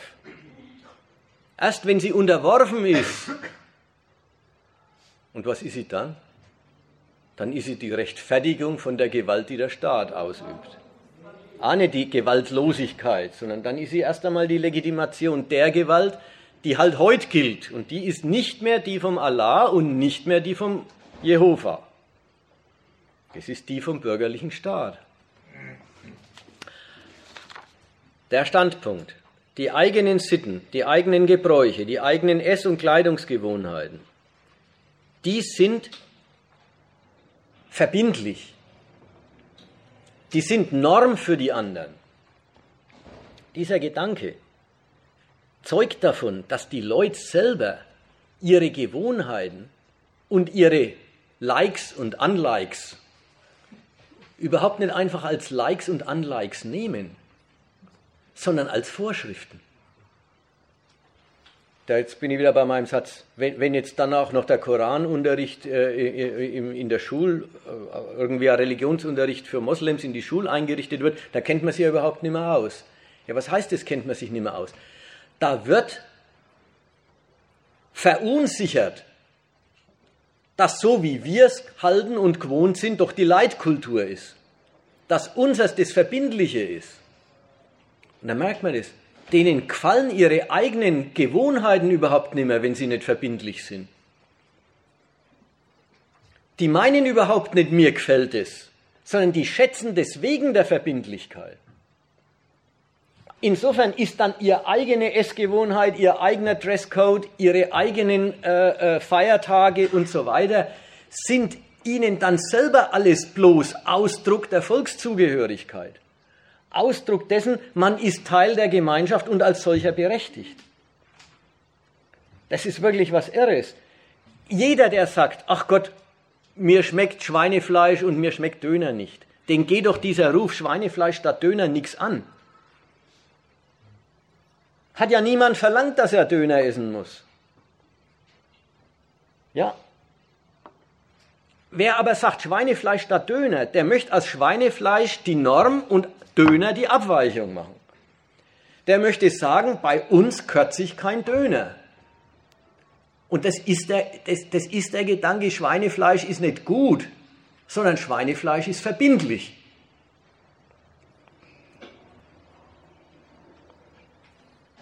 Doch den Gedanken bitte nochmal. Also das Schweinefleisch ist doch jetzt Like oder Unlike. Ne? Ja, genau. Jetzt wird es gar nicht genommen als die Geschmacksfrage, sondern es wird gegen die anderen hochgehalten oder dagegen gehalten. Ähm, wenn du hierher kommst, dann musst du dich an die Sitten äh, hier halten, dann wird aus dieser Geschmacksfrage eine Verbindlichkeit gemacht. Aber ja. die Verbindlichkeit ist es ja gegen die anderen. Ja. Man kann ja den Satz jetzt nicht rumdrehen äh, und sagen, äh, die kennen keine Geschmacksfragen, sondern Verbindlichkeiten. Sie kennen Geschmacksfragen und die verwandeln sie bei den anderen immer in Verbindlichkeiten selber auch. Ich sagen, das gehört zu uns. Ja, deshalb sage ich ja, der Peter soll es nochmal machen, weil irgendwie gerade an dem Gedanken Schweinefleisch äh, geht es ein wenig schwer zu sagen, äh, Schweinefleisch mag ich ja deshalb, weil äh, das äh, halte ich für Ausdruck der Volksgemeinschaft. Das geht gegen andere, aber nach, für sich selber kann es da, könnte ich es jetzt gar nicht denken. So ist aber als letztes ist aber gemeint. Es ist doch so, ja, wenn man hergeht und zu einem anderen sagt, es muss doch verbindlich sein, dass in deutschen Schulen nur Schweinefleisch auf den Tisch kommt. Oder auch Schweinefleisch. Dann daran merkt man, dass es also das Schulessen nicht eine Frage dessen ist, was den Kindern schmeckt. Weil dann könnte man nämlich auch sagen, dann kann es auch mal was anderes geben sondern wenn die so reden, es muss auch für die anderen verbindlich sein. Dann beharrt man darauf, dass das nun mal sein muss, weil das in Deutschland so Sitte ist. Und darin steckt das Bekenntnis, dass die, das, was sie für ihre Sitte, was ihre Sitte ist, dass das gar kein Mögen ist an sich, also wenn man sagt, das Fleisch schmeckt oder das Bekleidungsstück taugt uns, sondern weil man sagt, man latscht Dirndl rum, weil das eben die deutsche Art ist. Und daran merkt man die Verbindlichkeit und das ist nicht Geschmacksurteil. Mhm. Okay. Ja, richtig, genau das habe ich sagen wollen. Und man merkt auch, die, vieles von den Bräuchen, die die, die, die Leute äh, äh, praktizieren, da, da, da legen sie selber Wert auf die Gleichung von, sie entsprechen einem Kodex und sie bekennen sich dazu, dass das ihre Art ist. Aber das Entsprechen am Kodex, das Moment von, da ist ein Verdienst dabei, wenn ich ein Dirndl anziehe, das ist ein Bekenntnis zum, äh, zum, zu Bayern. Ja, das Moment steckt immer auch drin kennt das aus dem Vereinsleben. Die spielen Tennis und dann tun sie so, wie wenn es ein Verdienst wäre. Und wenn dann einer sagt, er hat, am, er hat nächsten Sonntag keine Zeit, weil er was Besseres zu tun hat, sagen sie, ich bin immer da und du? Ja, der, denkt sich, wo ist, sind wir denn? Das geht doch bloß um Tennis. Wie wenn es eine Pflicht wäre. Und wenn es keine Pflicht ist, dann ist auch nichts wert. Also das ist schon irre. Das wird, da in, den, in das Eck wollte ich jetzt noch ein wenig weitergehen. Ja, aber äh, das, äh, es ist ja schon früher, äh, Italiener haben es ja schon hergeholt, dann, dann Griechen und Spanier und äh, Portugiesen. Äh, da hat es dann zwar am Anfang ja auch Schwierigkeiten gegeben, dass die sich da integriert haben in diese deutsche Volksgemeinschaft, aber das war dann insofern dann leichter, äh, wie ich äh, persönlich erfahren habe, weil das waren ja Katholiken, das waren ja Christen, die haben ja eigentlich die europäischen christlichen Wertekanon haben sie eigentlich ak akzeptiert und sind dann unter Umständen dann auch in Dorf oder in dem Kaff in die entsprechende katholische Kirche gegangen dann noch dazu und konnten sich dann dadurch dann leichter integrieren. Oder sind dann auch von den Deutschen dann eher akzeptiert worden. Also hört man ja nichts davon, dass die irgendwo äh, irgendwas Extras machen, äh, das nicht zu uns gehört. Es ist halt eine Reihenfolge von Argumenten. Das erste ist, natürlich richtet sich die Ausländerfeindschaft immer gegen die Ausländer, die jetzt gerade anrücken. Und die, die schon 50 Jahre da sind, die, äh, die, sind, die sind dann natürlich erstmal nicht in der ersten Reihe der Anfeindungen. Das ist das Erste. Das Zweite ist, natürlich hat es damals auch Anfeindungen gegeben. So, jetzt ist es halt schon ein paar Generationen vorbei. Naja, dann sind sie vielleicht, wie du sagst, in die Kirche gegangen, aber eins kannst du wirklich sicher sein, die Kirche war dann aber auch die einzige Institution, wo sie sich haben sehen lassen können. So schnell wird der, wird der eingewanderte Italiener in den 50er Jahren nicht in einem Verein oder in einem Club akzeptiert. Also hast du genau dieselbe Geschichte, halt 50 Jahre früher und halt mit anderen Leuten. Und jetzt sind es die Moslems, na gut. Und jetzt kommt natürlich die andere Geschichte dazu, dass in der muslimischen Welt ein riesiger Kampf äh, ja, der Ruinierung dieser Länder stattfindet und sich auf einmal ein politischer Islam aufschwingt. Naja gut, jetzt ist der politische Islam, den es ja gibt, das nächste Feindbild und jetzt ist man bereit, in mehr oder weniger äh, die muslimische Bevölkerung hier als einen möglichen Repräsentanten dieses politischen Feinds zu nehmen. Ja, auf das spielt ja auch der an mit, äh, die sind gewalttätig. Naja, gewalttätig sind die alle dann, wenn Sie, wenn Sie meinen, Sie müssen diesen Weltkrieg gegen die Penetration durch den westlichen Kapitalismus führen. Sie müssen den Dschihad führen, damit Ihre Länder auf, ja, ihr Volkstum praktizieren können, weil die natürlich genauso denken wie die hiesigen. Na, dann gibt es halt den, den Dschihad, dann gibt es den Krieg aus, aus Machtlosigkeit, ne? auch das noch muss man bedenken. Na gut, und das wird natürlich auch wieder als eine Gefahr gesehen. Ist ja auch okay. Bloß, ich glaube, es ist verkehrt zu meinen, äh, weil die Katholiken sind, wäre so grundsätzlich anders. Das gehört sich so, dass ja gerade weil jetzt sortiert wird und weil man jetzt in Europa und sicher Pegida auch, weithin jedenfalls, akzeptiert, dass die Einwanderung aus der EU nicht die Problemeinwanderung ist, naja gut, soweit es akzeptiert ist, richtet sich der Zahn da nicht drauf. Fünf Minuten später richtet sich der Zahn auf die, äh, Zigeuner darf man nicht sagen, wie heißen sie, Sinti und Roma, aus Serbien und aus Kosovo und aus den sonstigen europäischen Randstaaten und dann ist gleich wieder nicht recht. Also kurzum, das, ich, da würde ich keinen, Prinzip, keinen prinzipiellen Unterschied machen. Das sind graduelle Geschichten. Der Kern bleibt immer derselbe. Volk ist die Identität und das Fremde ist per se die Störung. Und nur, und das ist eben wie mit den Polen im Ruhrgebiet, wenn sie sich 100 Jahre lang daran gewöhnt haben, ja, dann irgendwann vergessen sie es. Werden sie nicht mal klüger, werden sie nicht mal belehrt im Sinn von, wie dumm das ist, sondern sie vergessen es einfach. Und richten, den, und richten das Ressentiment gegen die Nächsten, die, die jetzt ins Visier geraten. Also jetzt zurück zu dem, äh, zu dem Argument mit dem nationalen Geschmacksurteil. Wobei übrigens, es ist egal bei diesen Pegida-Demonstrationen. Natürlich wie immer, wenn gerade wenn so arg viele Leute zusammenkommen, die kommen aus den verschiedensten Gründen zusammen. Der eine meint, sei Arbeitslosigkeit ist ein nationales Unrecht an ihm. Der andere meint bloß, der hat überhaupt keine sozialen Seiten, sondern der meint bloß, Moscheen kann sich in seiner Stadt nicht. Es ist wurscht. Und es können auch immer dieselben Leute sein, die alles beides meinen. Macht auch gar nichts. Die Nation wandert ins Gefühlsleben der Menschen ein. Die Gemeinschaft, in der man zwangsweise steht und nicht gefragt worden ist, ist Teil des Gefühlslebens. Das kennt da jeder von sich. Ganz automatisch, wenn Fußball-Weltmeisterschaft ist, für wen, für wen fiebert man mit? Ja? ganz automatisch, du gehst ins Ausland und die, fragen, die, die Gastgeber fragen, wo kommst du her? Und dann sagst du Deutschland, dann sagen sie, ah, Merkel, Merkel, Bayern, München. Ja, dann musst du sagen, mir alles scheißegal, aber äh, du wirst automatisch damit identifiziert mit der Volkszugehörigkeit. Und mit dieser automatischen Identifikation, das ist das eigentlich, was, wovon wir jetzt reden die automatische Identifikation, die richtig so weit geht, dass im Gefühlsleben dieses Volks, diese Volkszugehörigkeit präsent ist und ihre Abgrenzungen vornimmt. Da haben wir jetzt eben das, andere Sitten, andere Gebräuche werden wie eine Bezweiflung der Gültigkeit unserer Sitten genommen. Und das eben, wie gesagt, hat immer den Gedanken der Verbindlichkeit. Womit argumentieren die Leute eigentlich, wenn man das überhaupt argumentieren nennen will? Oder worauf wird plädiert, wenn man sagt, es sind eben unsere Sitten.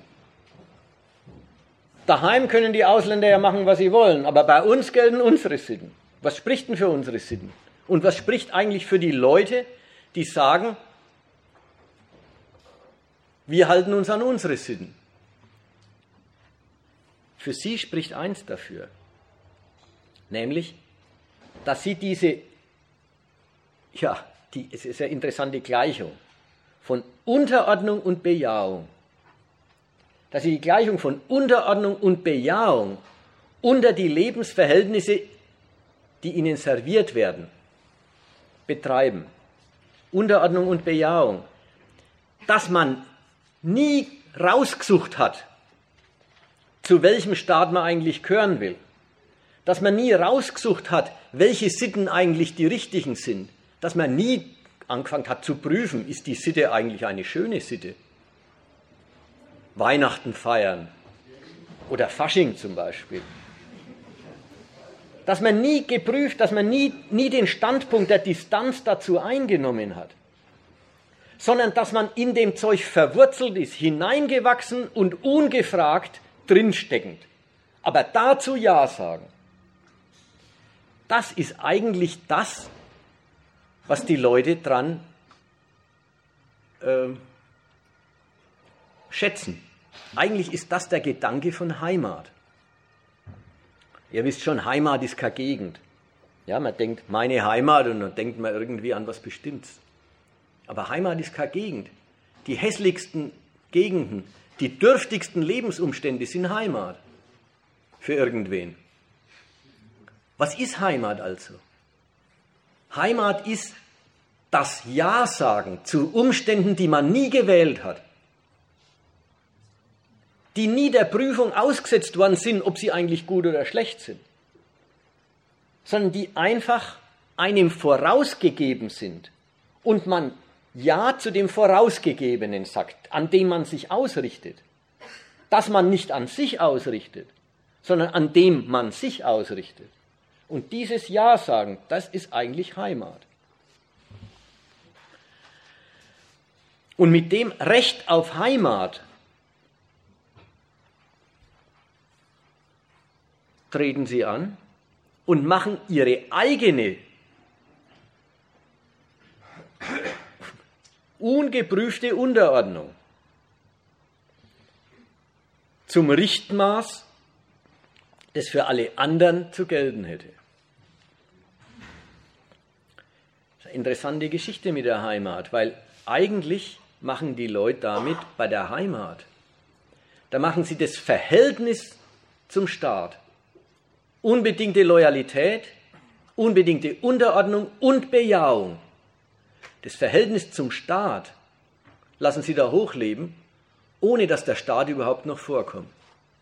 Ja, bei Heimat denkt man nicht als erstes an Staat. Das Verhältnis, das man zum Staat hat, das zu, seinen, zu einer ganz unbestimmten Fassung von alle meine Lebensumstände, das ist es eigentlich, was Heimat meint. Und diese Gleichung zwischen Unterordnung und Bejahung, zwischen praktisch ungefragt eingebaut sein und billigen, diese Gleichung macht ihren, wird in ihrem, sagen wir mal, Gewaltcharakter geständig. Denn für sich selber wird er ja dementiert. Also für sich selber wird ja die Gleichung behauptet. Geständig wird es im Verhältnis zu den Ausländern. Jetzt wollte ich mal sagen, für sich selber wird ja die Gleichung behauptet. Kein Mensch sagt, ich bin Franke geworden, weil mir die Bratwürste so gut schmecken. Sondern ich bin Franke und als solcher schmecken mir die Bratwürste. Ja, das ist die Reihenfolge. Weil ich dazugehöre, billige ich die Lebensart. Die Unterordnung ist die Basis der Billigung. Für ein selber wird die Unterordnung dementiert durch die Billigung. Dann heißt es, das sind halt unsere Sitten und Gebräuche. So ist's bei uns. So halten wir's. So passt's zu uns. Das sind alles, das ist kein Urteil, das ist gut. Auch natürlich auch nicht, das ist schlecht. Sondern einfach ein Passverhältnis deswegen, weil überhaupt nie eine Distanz eingenommen worden ist. Das ist der Gedanke. Und äh, das, das, äh, das, äh, das Moment von Verbindlichkeit, das Moment von, von Unterordnung, das da drin steckt, und das jeder für sich als Heimatliebender dementiert. Er ordnet sich nicht unter, sondern er ist da drin verwurzelt. Ja, verwurzelt ist auch schön. Dass das, der modernste Mensch, der gebild, das gebildetste Wesen, hat ein Bedürfnis zur Regression zur Pflanze.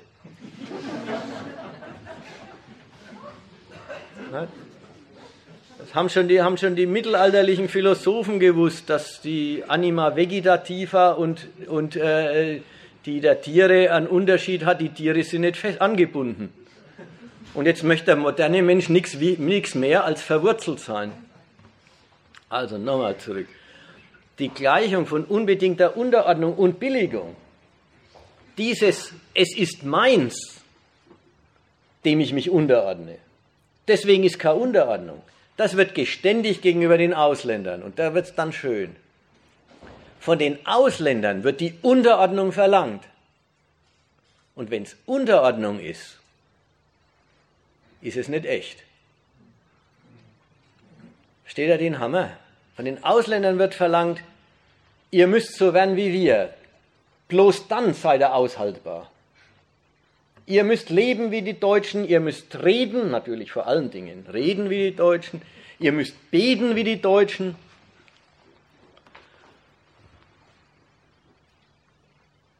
Und wenn sie es dann machen, dann folgen sie bloß einer Pflicht.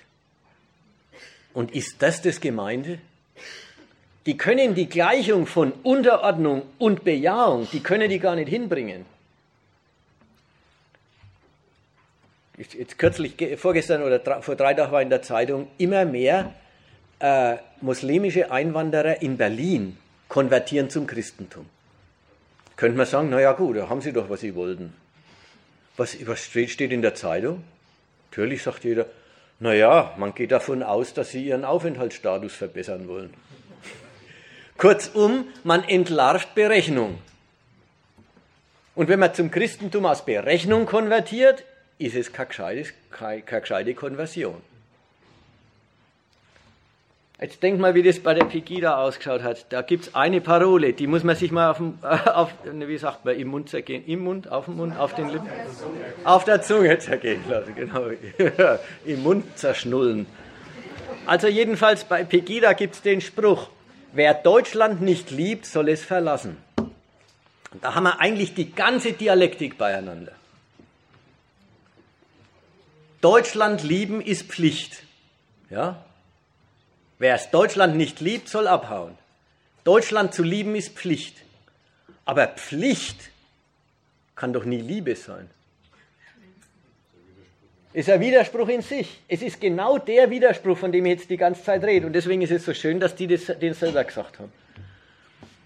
Es ist diese, diese Verwurzelungsgedanke, ja, diese Unterordnung und das Dementi der Unterordnung durch ja, Vermeinigung, dadurch, dass ich es zu dem meinen mache, dass ich es zum dem meinen erkläre.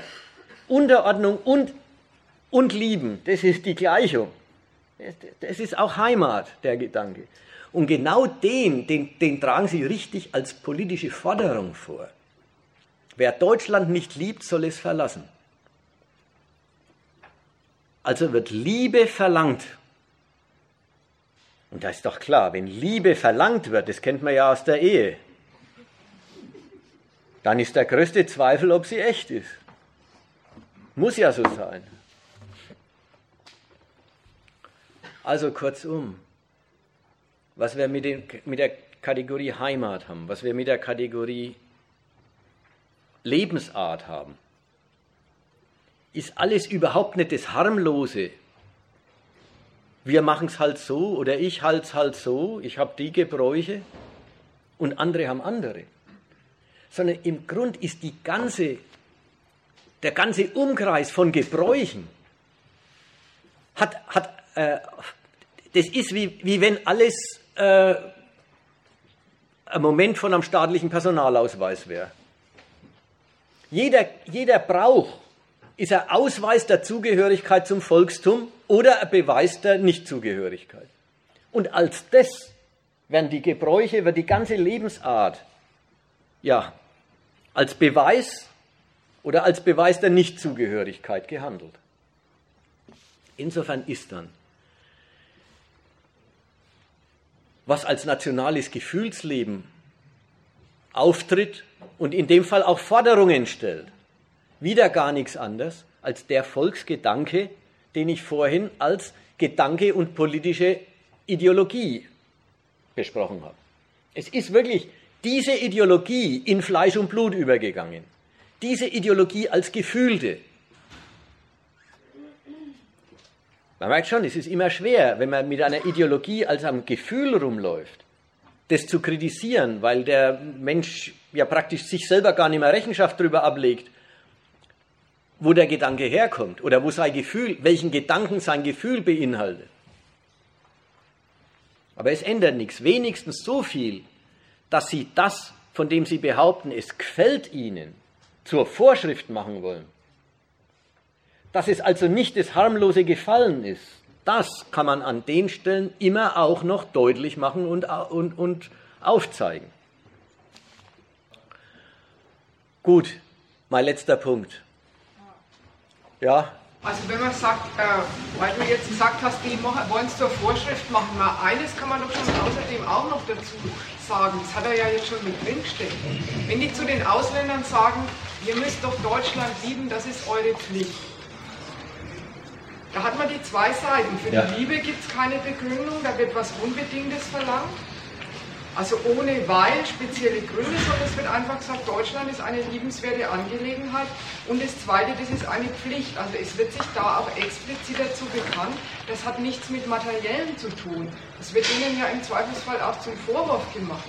Das heißt doch umgedreht auch wieder über die Leute, die sich selber ihrer Heimatliebe so rühmen, weil sie Deutsche sind, dass das eine ganz unbedingte Angelegenheit ist, wo man sagt, und Deutschland liebt man, weil man Deutscher ist. Ja. Und das ist das ganze Argument. Und da muss, kann man schon dazu sagen, dass das kein sehr überzeugendes Argument ist, warum man Deutschland lieben sollte, äh, aus dem Grund heraus, weil man ein Deutscher ist. Da habe ich nämlich keinen positiven Satz über Deutschland gehört, dass man sagt, den Leuten geht es hier gut, hier sind die Lebensverhältnisse so, dass sie ihnen taugen. Und das ist ja auch noch denen ihr unbedingter Wille, dass sie gerade nicht auf diese materiellen Sachen gehen wollen. Ja. das ist auch ihr Fehler. Das ist auch das, was, dem, was der, der Einheimische sich zu gut hält, zugute hält. Er ist verwurzelt, er, ist, er, er weiß kein Argument dafür, warum er Deutscher ist. Ja? Das ist quasi das Positive, der positive Ausweis. Und alle Ausländer, die hierher wandern, wurscht, ob aus Not, weil sie am Bürgerkrieg entfliehen oder weil sie äh, hier Geld verdienen wollen, was daheim nicht geht, oder weil sie hier mehr Geld verdienen wollen, als daheim ging. Die haben ganz automatisch das Malus, dass bei ihnen die Zugehörigkeit zum Land aus Berechnung erfolgt. Bei denen findet tatsächlich eine Wahl statt. Und das ist für sich misstrauenserweckend ist ein Moment, Sie könnten zurückgehen. Aber viel, viel schlimmer ist, Ihr Loyalität folgt aus einer Vorteilsrechnung. Und das ist keine unbedingte. Und gefordert in der Nation, nationalismusmäßig, gefordert ist eine berechnungslose Loyalität. Auf die, auf die bilden sich die Leute was ein, die sich zur Heimat bekennen, zur Berechnungslosigkeit. Und denen, die herwandern, wird in jedem Fall der Vorwurf gemacht, Berechnung. Insofern war das äh, ergänzungsbedürftig vorhin, was ich gesagt habe. Sie machen nicht bloß ihr, ihre Gebräuche zur Vorschrift, sondern sie machen ihre Gebräuche im Grunde zur unerfüllbaren Vorschrift.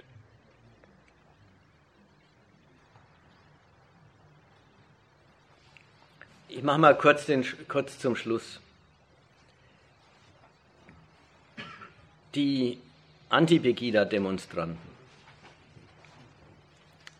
merken natürlich den gehässigen und fremdenfeindlichen Charakter der Demos. Sie stellen sich dagegen, sie können das nicht leiden. Da könnte man erst mal sagen, und das ist auch gut so. Der Fehler, den sie machen, besteht darin, dass sie auf der gleichen Ebene erwidern.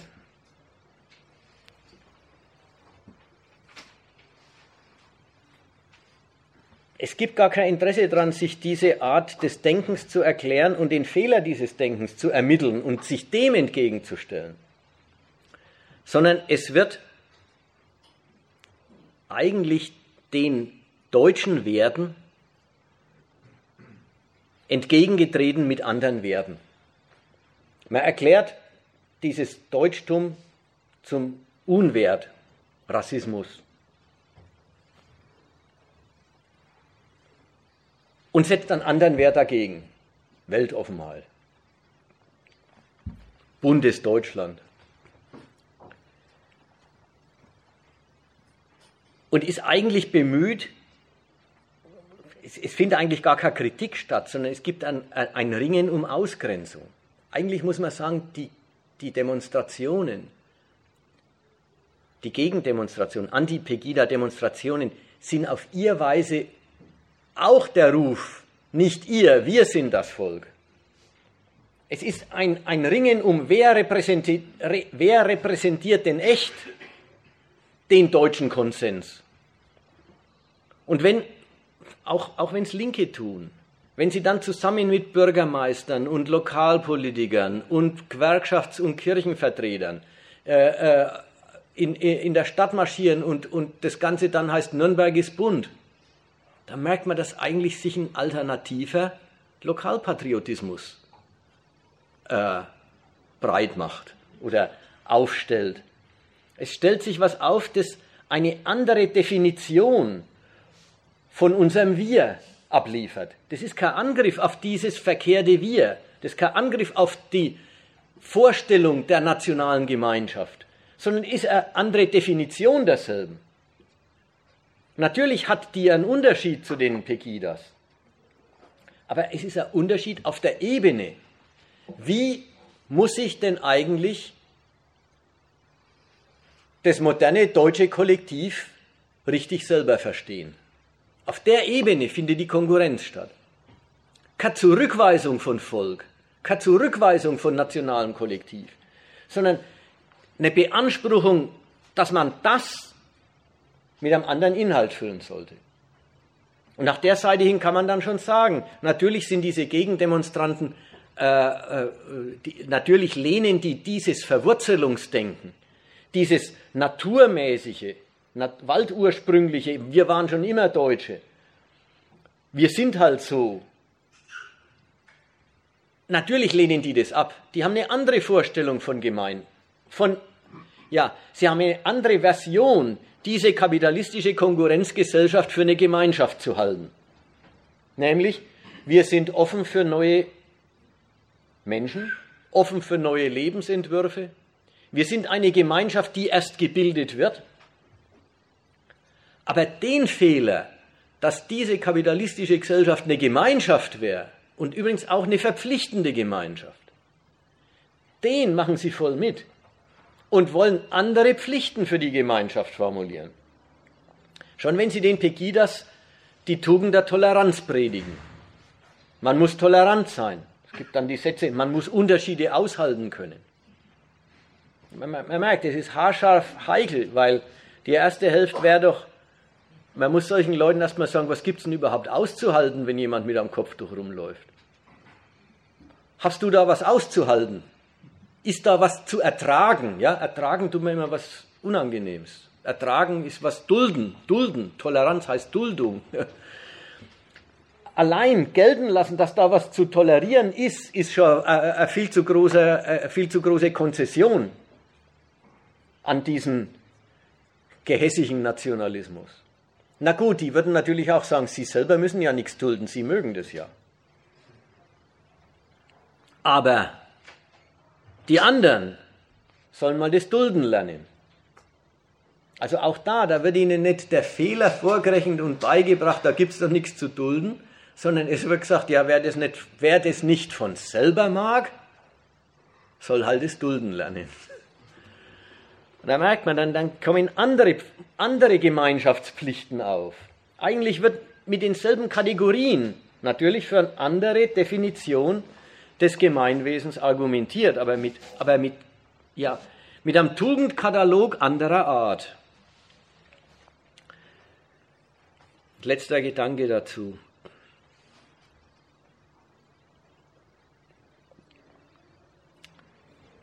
Mit diesem Deutschland oder Nürnberg oder irgend sowas ist bunt. Da erklärt man sich wenigstens in der Hinsicht mit diesem Deutschland ziemlich zufrieden, ziemlich einverstanden. Man erklärt, vielleicht hat man ja in anderer Hinsicht noch alle möglichen Kritiken. Aber in der Hinsicht erklärt man Deutschland zu einer Heimat, zu der man Ja sagen kann. Und darüber kommt das Eigentümliche zustande, dass diese Demonstrationen jetzt einen Gegensatz repräsentieren, der wirklich nicht mehr fein ist. Auf der einen Seite unzufriedene Deutsche, die der Meinung sind, ihnen wird was vorenthalten. Und auf der anderen Seite eigentlich Leute, die ihr Zufriedenheit mit der weltoffenen, globalisierten Republik ausdrücken. Und jetzt die beiden Oppositionen gegeneinander stehen. Jetzt ist mir schon klar, jetzt wenn man an, meinetwegen an die Aufrufe da denkt von der äh, organisierten Autonomie und so. Natürlich kann man denen nicht sagen, ihr seid doch zufriedene Deutsche. Natürlich sind die das auch gar nicht. Aber wie immer die Linken, Sie machen sich halt zu den größten Aktivisten einer Bewegung, deren Inhalt sie nicht definieren. Und wenigstens merken könnten sie es schon, anstatt sich umgekehrt in die Tasche zu lügen, dass bis zum Nürnberger Bürgermeister hin inzwischen jeder gegen soziale Spaltung demonstriert. Ja, so rum ist es da wirklich verkehrt.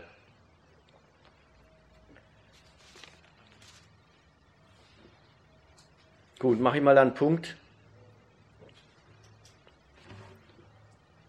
Das waren erstmal die Hauptsachen, die ich sagen wollte. Es können ja noch jede Menge diskutieren dazu. Unterfragen, Gegeneinwände.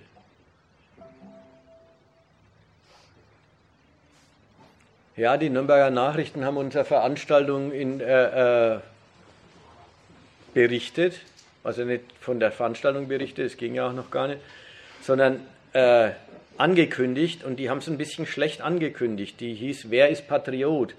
Das kann natürlich äh, praktisch eine falsche, also das, die Einladung kann Missverständnisse erzeugt haben. Gibt es noch Sachen, die wir noch besprechen sollen?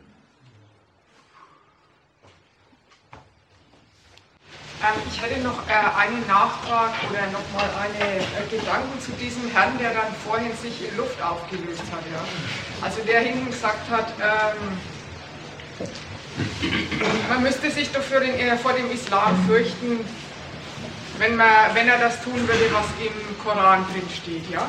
Und da ja klar das erste Gegenargument ist, was soll man nicht so tun, in der Bibel stehen die ganz genauso schrecklichen Sachen. Das ist das eine. Aber ist es nicht auch nach der anderen Seite komisch, was da gesagt wird? Also wenn Leute so auftreten, die für Pegida demonstrieren und die dann kommen und sagen, aber Leute, ihr müsst doch zugeben, äh, es wäre alles ganz furchtbar, wenn die alles ernst machen würden, wie sie es aufgeschrieben haben. Und das soll doch ein Einwand dagegen sein, dass man ihnen äh, sie einer prinzipiellen Ausländerfeindlichkeit bezichtigt. Die wollen doch quasi sowas sagen, also es liegt nicht an ihrer Ausländerfeindlichkeit, dass sie gegen die äh, Islamister sind oder gegen die Ausländer, sondern es liegt daran, dass die Ausländer, die speziell die Neigung in sich haben, dass sie ganz prinzipiell furchtbar schlecht sein könnten oder das werden, ja, wenn sie es ganz ernst meinen. Und da meine ich, da ist doch schon eine komische Sache von der Argumentation, wenn da schon jemand herkommen muss und sagen muss, wenn die alles ernst machen täten, was im Islam steht, das ist doch mal erstmal schon das Eingeständnis, anscheinend tun sie es nicht. Also da muss doch schon, muss man doch, wird doch schon hergegangen und man malt einen Exzess an die Wand um zu sagen, aber an dem Exzess, Leute, solltet ihr euch doch einleuchten lassen, warum wir gegen die Ausländer sind. Und damit tun die bloß. Also, und da wollte ich sagen, das kann nicht ihr Grund sein, warum die in Leipzig auf die Straße gehen, dass sie sagen, und der Islam könnte doch ganz schlimm werden mit Scharia etc. Weil die ganzen ähm, Syrer und Türken und sonst was, was hier lebt, äh, wo hatten da irgendwo die Scharia überhaupt eine Gültigkeit? Die wollen sich doch alle selber überhaupt nicht dran halten. Also das ist doch so eine Sache, dann sagt man die Ausländer, es muss so sein, die Ausländer will man nicht hier haben und weil man quasi einen unabweisbaren Grund suchen will, konstruiert man sich äh, eine Ungeheuerlichkeit und sagt, in deren Gedankengang liegt das drin. Kann man es auch andersrum ja. sagen, es ist genauso absurd wie beim Christentum. Da erwartet ja auch gar keiner, dass sie heute, äh, dass sie übermorgen wieder damit anfangen und sagen, sie machen eine Hexenverbrennung. Du hast gesagt, man konstruiert sich eine Ungeheuerlichkeit. So ganz konstruiert ist es ja auch nicht. Eigentlich sind es ja radikale Vertreter von dem Feindbild, was von Staatswegen eh geschürt wird, ja, also der Islamismus.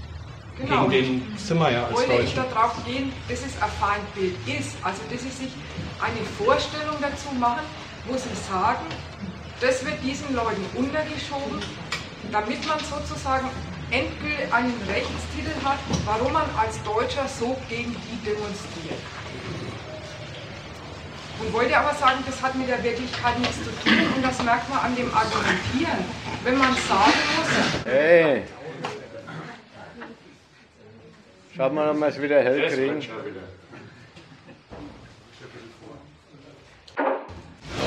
Was sich dann den feindbildmäßigen Rechtstitel konstruiert, das merkt man daran, weil sie argumentieren müssen mit dem Verweis und wenn sie alles ernst machen würden, was im Koran drin steht, dann.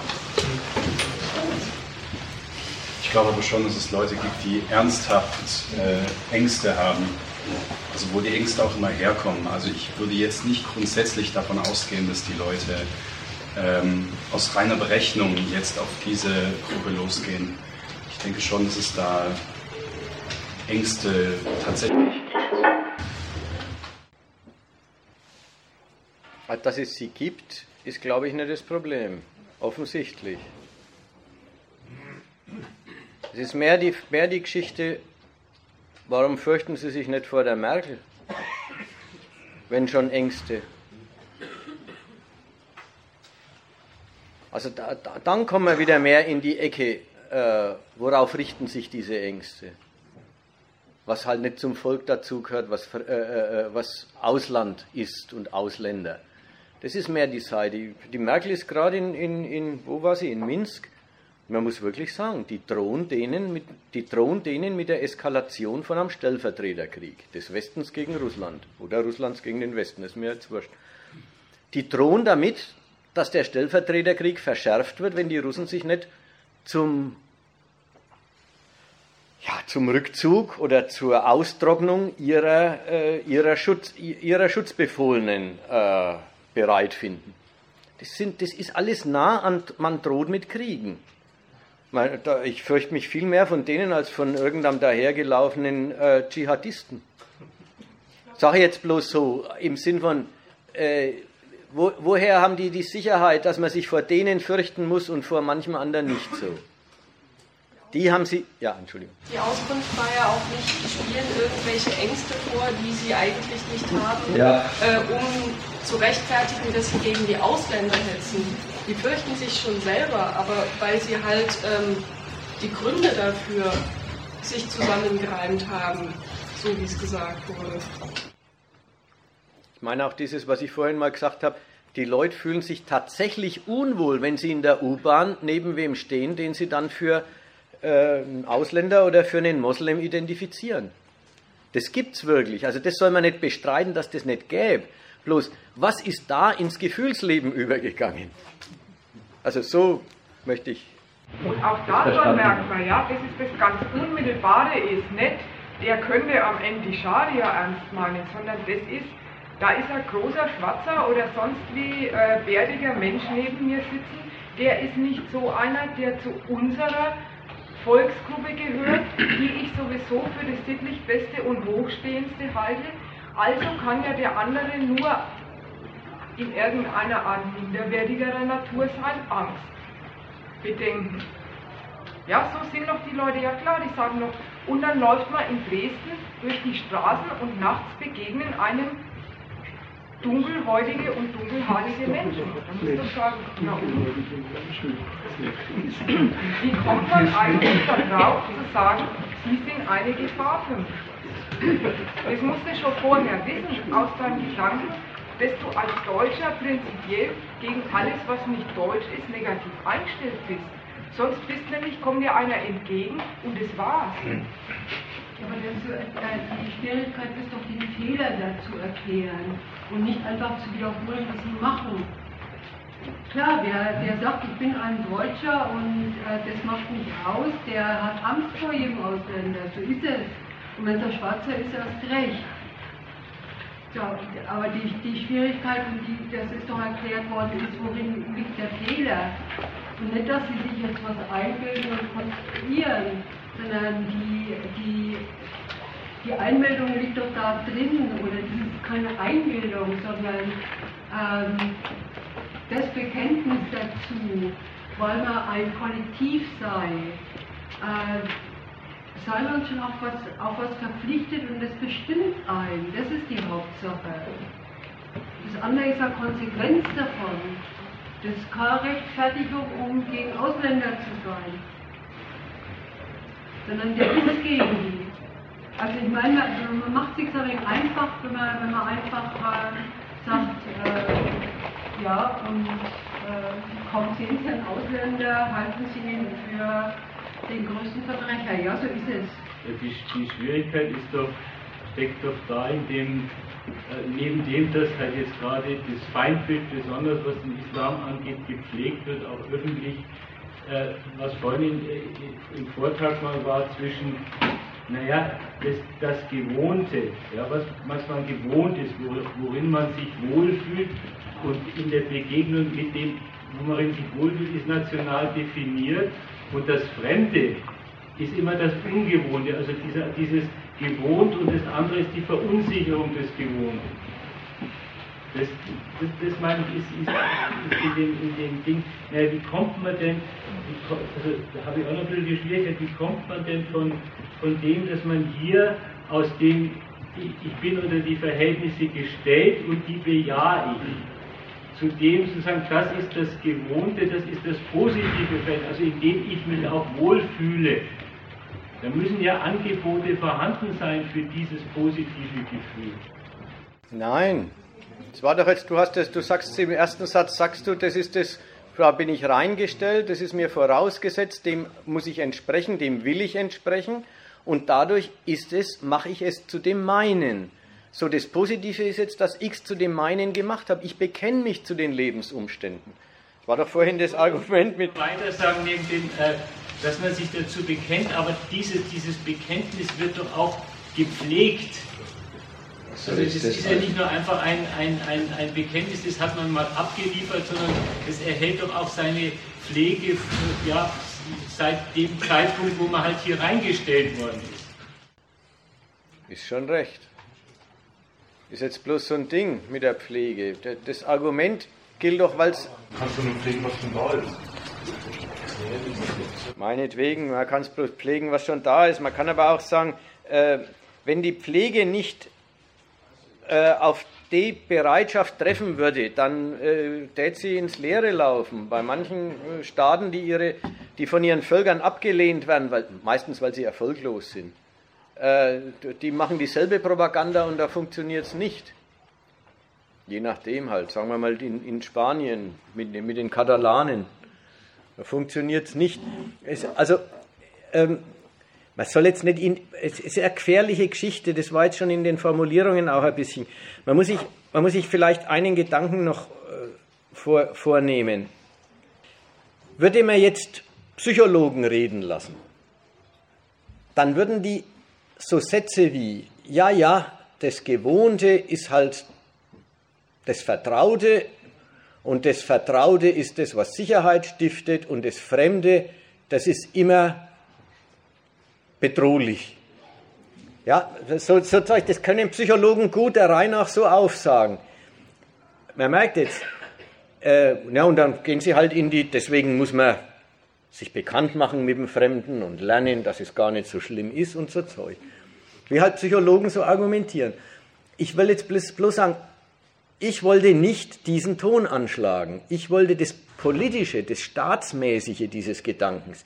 Der ist jetzt bei Heimat so schwer, weil er weil er ja sich ja selber sehr staatsfern präsentiert. Aber das Staatsmäßige, das äh, Volk ist eine verpflichtende Gemeinschaft. Das hat nicht den Charakter, es ist die Suppen, die ich immer schon gegessen habe. Andersrum, die Suppe, die ich immer schon gegessen habe, kriegt auch noch den Charakter, sie ist Ausweis meiner Volkszugehörigkeit. Aber nicht, weil ich die Suppe gewohnt bin, bin ich Deutscher, sondern weil ich Deutscher bin, kriegt die Suppe so eine Bedeutung. Ja, das ist mit, deswegen nicht, nicht reinfallen auf diese psychologische Tonart. Das Gewohnte ist das Sichere, das stiftet eben, da hat man Vertrauen dazu und das Ungewohnte erscheint bedrohlich, weil man es nicht kennt. Die, diese Tonart, ja, die kennt er doch.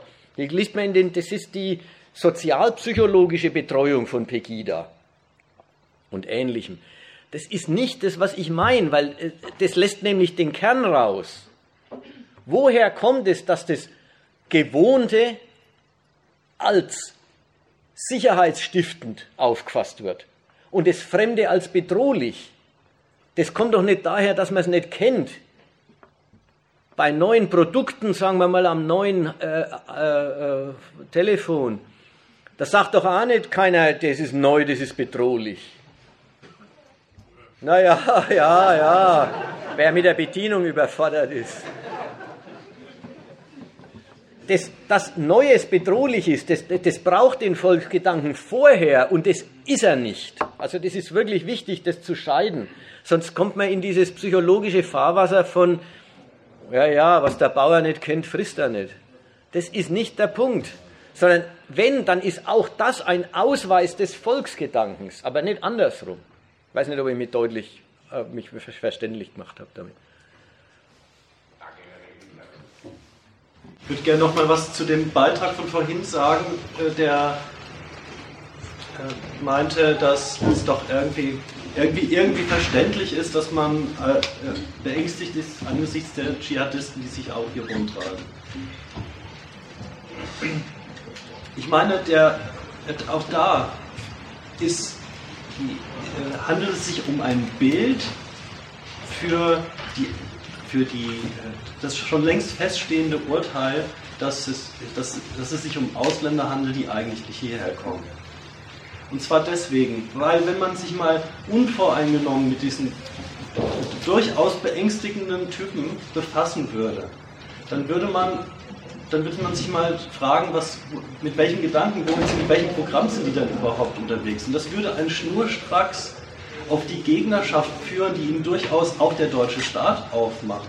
Denn die sind ja unterwegs als welche, die die, die Behandlung ihrer Länder, ihrer Sitten und so weiter durch westliche Staaten für ein Riesenunrecht halten und deswegen den Dschihad ausgerufen haben. Also das ist doch durchaus, die befinden sich doch durchaus in einem Krieg und zwar in einem Krieg, gegen die Staaten, in, äh, in deren äh, Territorien sie sich betätigen. Also da wird, da wird einem sofort auffallen, dass, dass es die eigene Regierung ist, die einen, einen, einen guten Beitrag dazu leistet, äh, diese Feindschaft überhaupt hervorzubringen. Die, ein, die, ein, die unser einem überhaupt diesen Dschihad an den Hals bringt. Ja? Das ist mal der, der eine Gedanke. Und Ach so, das Zweite, was ich noch sagen wollte, ist die Sache mit der Religion. Der, der vorhin rausgegangen ist, hat das, der hat auch den Zusammenschluss sehr schnell gemacht. Ja? Die sind, das sind Radikalinskis unterwegs und ist gleich Islam und äh, deswegen verdammungswürdig. Man könnte sich auch, also der, der ist überhaupt nicht willens, äh, zu merken, welche Rolle die Religion bei diesen Dschihadisten überhaupt spielt welche, welche Rolle die Religion ja. da überhaupt spielt. Ja. Nämlich, dass es, dass es schon eine politische Radikalisierung, einen politischen Gedanken, eine politische Radikalisierung braucht, die überhaupt die Religion in ein, äh, auf eine Ebene hebt, sodass sie gewissermaßen die, das, die Begleitmusik zu einem politischen Programm wird. Also weil die Gewalt, die sich da betätigt, dafür standen wir vorhin die Hinweise ja. auf die Gewaltträchtigkeit der, der Heiligen Schrift, die, die, Gewalt, die sich da betätigt, die kommt ja nicht aus der Religion. Es ist doch umgekehrt, dass die Religion dann äh, das äh, Gütesiegel des politischen Programms wird, ja. mit dem die unterwegs sind. Und auch da, wovon der, der Mensch alles abstrahiert, einerseits von dem politischen Programm und welcher Zusammenhang zur eigenen Obrigkeit existiert. Davon will er nichts wissen. Und er will auch nichts wissen von der, meinetwegen von der Irrationalität des Islam. Wenn, wenn er sich nämlich damit befassen würde, mit der Irrationalität von Religion, dann würde er ziemlich schnell die, die Irrationalität einer jeden Religion entdecken. Und, äh, und da ist, ob der christlichen oder sonst einer. Da wird man sofort auf die Identitäten kommen und vielleicht merken, dass es äh, dass äh, Glauben eine gewisse Irrationalität beinhaltet.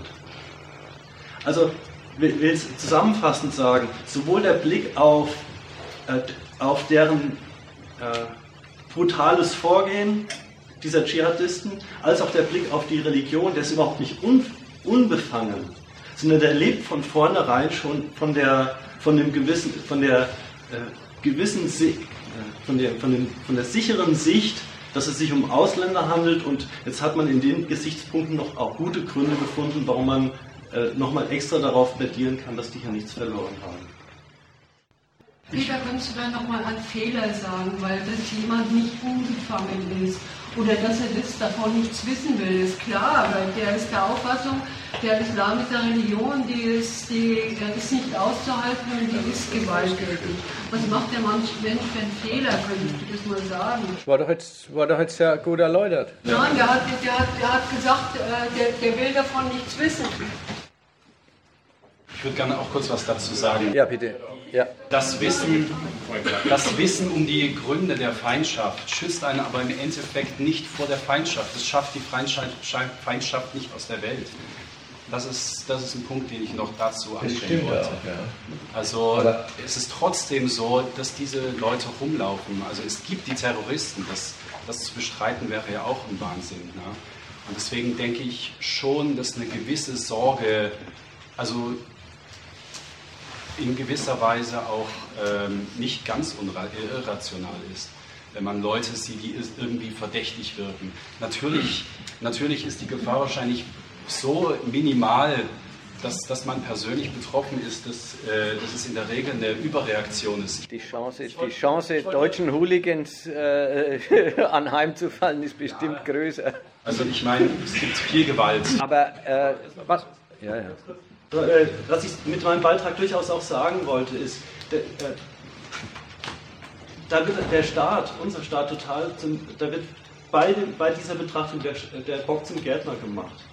Denn ich wollte schon gesagt haben, äh, dass, dass uns diese Feindschaft dieser Leute trifft, ja, in der U-Bahn, wenn sie hochgeht oder sonst wo. Das, das ist ja auch besorgniserregend. Dass das uns die trifft, daran äh, hat der hiesige Staat eine, gute Portion Teilhabe, dass das überhaupt zustande, die Feindschaft überhaupt zustande kommt. Jetzt wird der glatt angesprochen als einer, der die Leute davor schützen soll. Da steht doch die Welt auf dem Kopf. Also die, äh, das, das Argument, alles voll unterstützen in dem Sinn. Das Argument, äh, die Gefahr ist real, ja. Jetzt gehen wir mal ein bisschen weg von den speziellen Dschihadisten, ganz generell die Gefahr, dass man äh, sein, in seinem Leben oder in seiner Gesundheit bedroht wird, als Folge von politischen Händeln, die die eigene Regierung mit anderen Mächten hat, ist im Krieg ganz offensichtlich und bei so halb so inoffiziellen Kriegen auch. Und es ist eine Riesentragik, man sieht es jetzt in der Ukraine wieder, dass die Bürger, die, die, die Bevölkerung, die eigentlich gar nicht politisch groß engagiert ist in der Sache erstmal, am Schluss durch den Krieg an die Seite ihrer Regierung getrieben wird. Weil sie Opfer der Kanonen der anderen Seite wird, wird sie auf einmal entschiedener Parteigänger der Waffen der eigenen. Das Prinzip gilt auch bei der islamistischen Terrorbedrohung. Man, es ist wirklich nötig, und insofern ist es gar nicht schwach als Gegenargument, es ist nötig von jemandem, der sich davon bedroht fühlt, zu verlangen, dann schau mal, wovon du bedroht bist. Und da waren beide Argumente total richtig. Nimm mal zur Kenntnis, dass die nicht wegen der Religion schießen, sondern wenn sie, oder Bomben, dass, sondern dass sie wegen einem politischen Gegensatz zur Religion greifen als Rechtfertigung ihres politischen Treibens. So, und dann bist du beim politischen Treiben. Was, was meinen die eigentlich? Was sind das für welche? Naja, am Schluss kommt raus, das sind auch Nationalisten, die ihre Nation und ihre ganze Weltgegend vom Westen penetriert, sagt man heute, äh, Kombination von ausgebeutet, machtmäßig klein gehalten, äh, von korrupten Regierungen äh, äh, unter Kontrolle gehalten, sehen und meinen, sie können und sie müssen durch einen heldenhaften Aufstand eigentlich ohne adäquate Machtmittel ihr Weltregion befreien. So, wenn man so, wenn man sich das so klar macht, dann ist man in der einen Gefahr, die Gefahr ist nicht weg damit. Ne? Das kann einem immer noch passieren, dass an so eine Bombe erwischt. Aber der Gefahr, dass man gleich zum blinden Parteigänger der eigenen Seite wird, der entkommt man schon, wenn man sich überhaupt klar macht, wovon man bedroht ist. Und diesen schnellen Schluss, weil Islamisten uns möglicherweise, das war ja auch noch richtig das Argument, bisher ist in Deutschland ja noch gar nicht viel passiert, möglicherweise bedrohlich werden könnten, fordern wir mal gleich unseren Staat zu einem schärferen Durchgreifen gegen die auf. Vor diesem Übergang ist man jedenfalls gefeit, wenn man sich erklärt, womit man es zu tun hat. Ich meine, das ist, insofern ist das zu fordern. Ja, und das wäre jetzt auch, wenn der Mensch sich da noch ein wenig länger zur Verfügung gestellt hätte, hätte man in dem Sinn darüber reden können. Also auch dieses Glaub mal nicht, dass die das wegen dem Islam machen. Ja, da ist, da ist der, praktisch der Einstieg, wenn die Christen sich nach ihrer Bibel richten würden, der jetzt auch furchtbar ausschaut, äh, da ist es bloß der, der Einstieg in das Argument, die einen tun es nicht und wenn es die anderen tun, dann auch nicht, weil es in in ihrer Bibel steht. Gut, ja, das ist genau richtig. Ich finde es auch befriedigend als Argument, weil, weil du sagst, das, das reicht da nicht. Ich habe nur den Unwillen rausgehört, dass die Kritik da, der will halt nicht sich überlegen. Ja? Er hat sich halt doch nicht überlegt und dann hast du jetzt den Fehler gesagt. Ja, mit, man muss nie mit Willen, man muss einfach sagen, was verkehrt ist. Hoppla. Sind wir soweit? Es wird ja auch immer heißer da. Machen wir Schluss.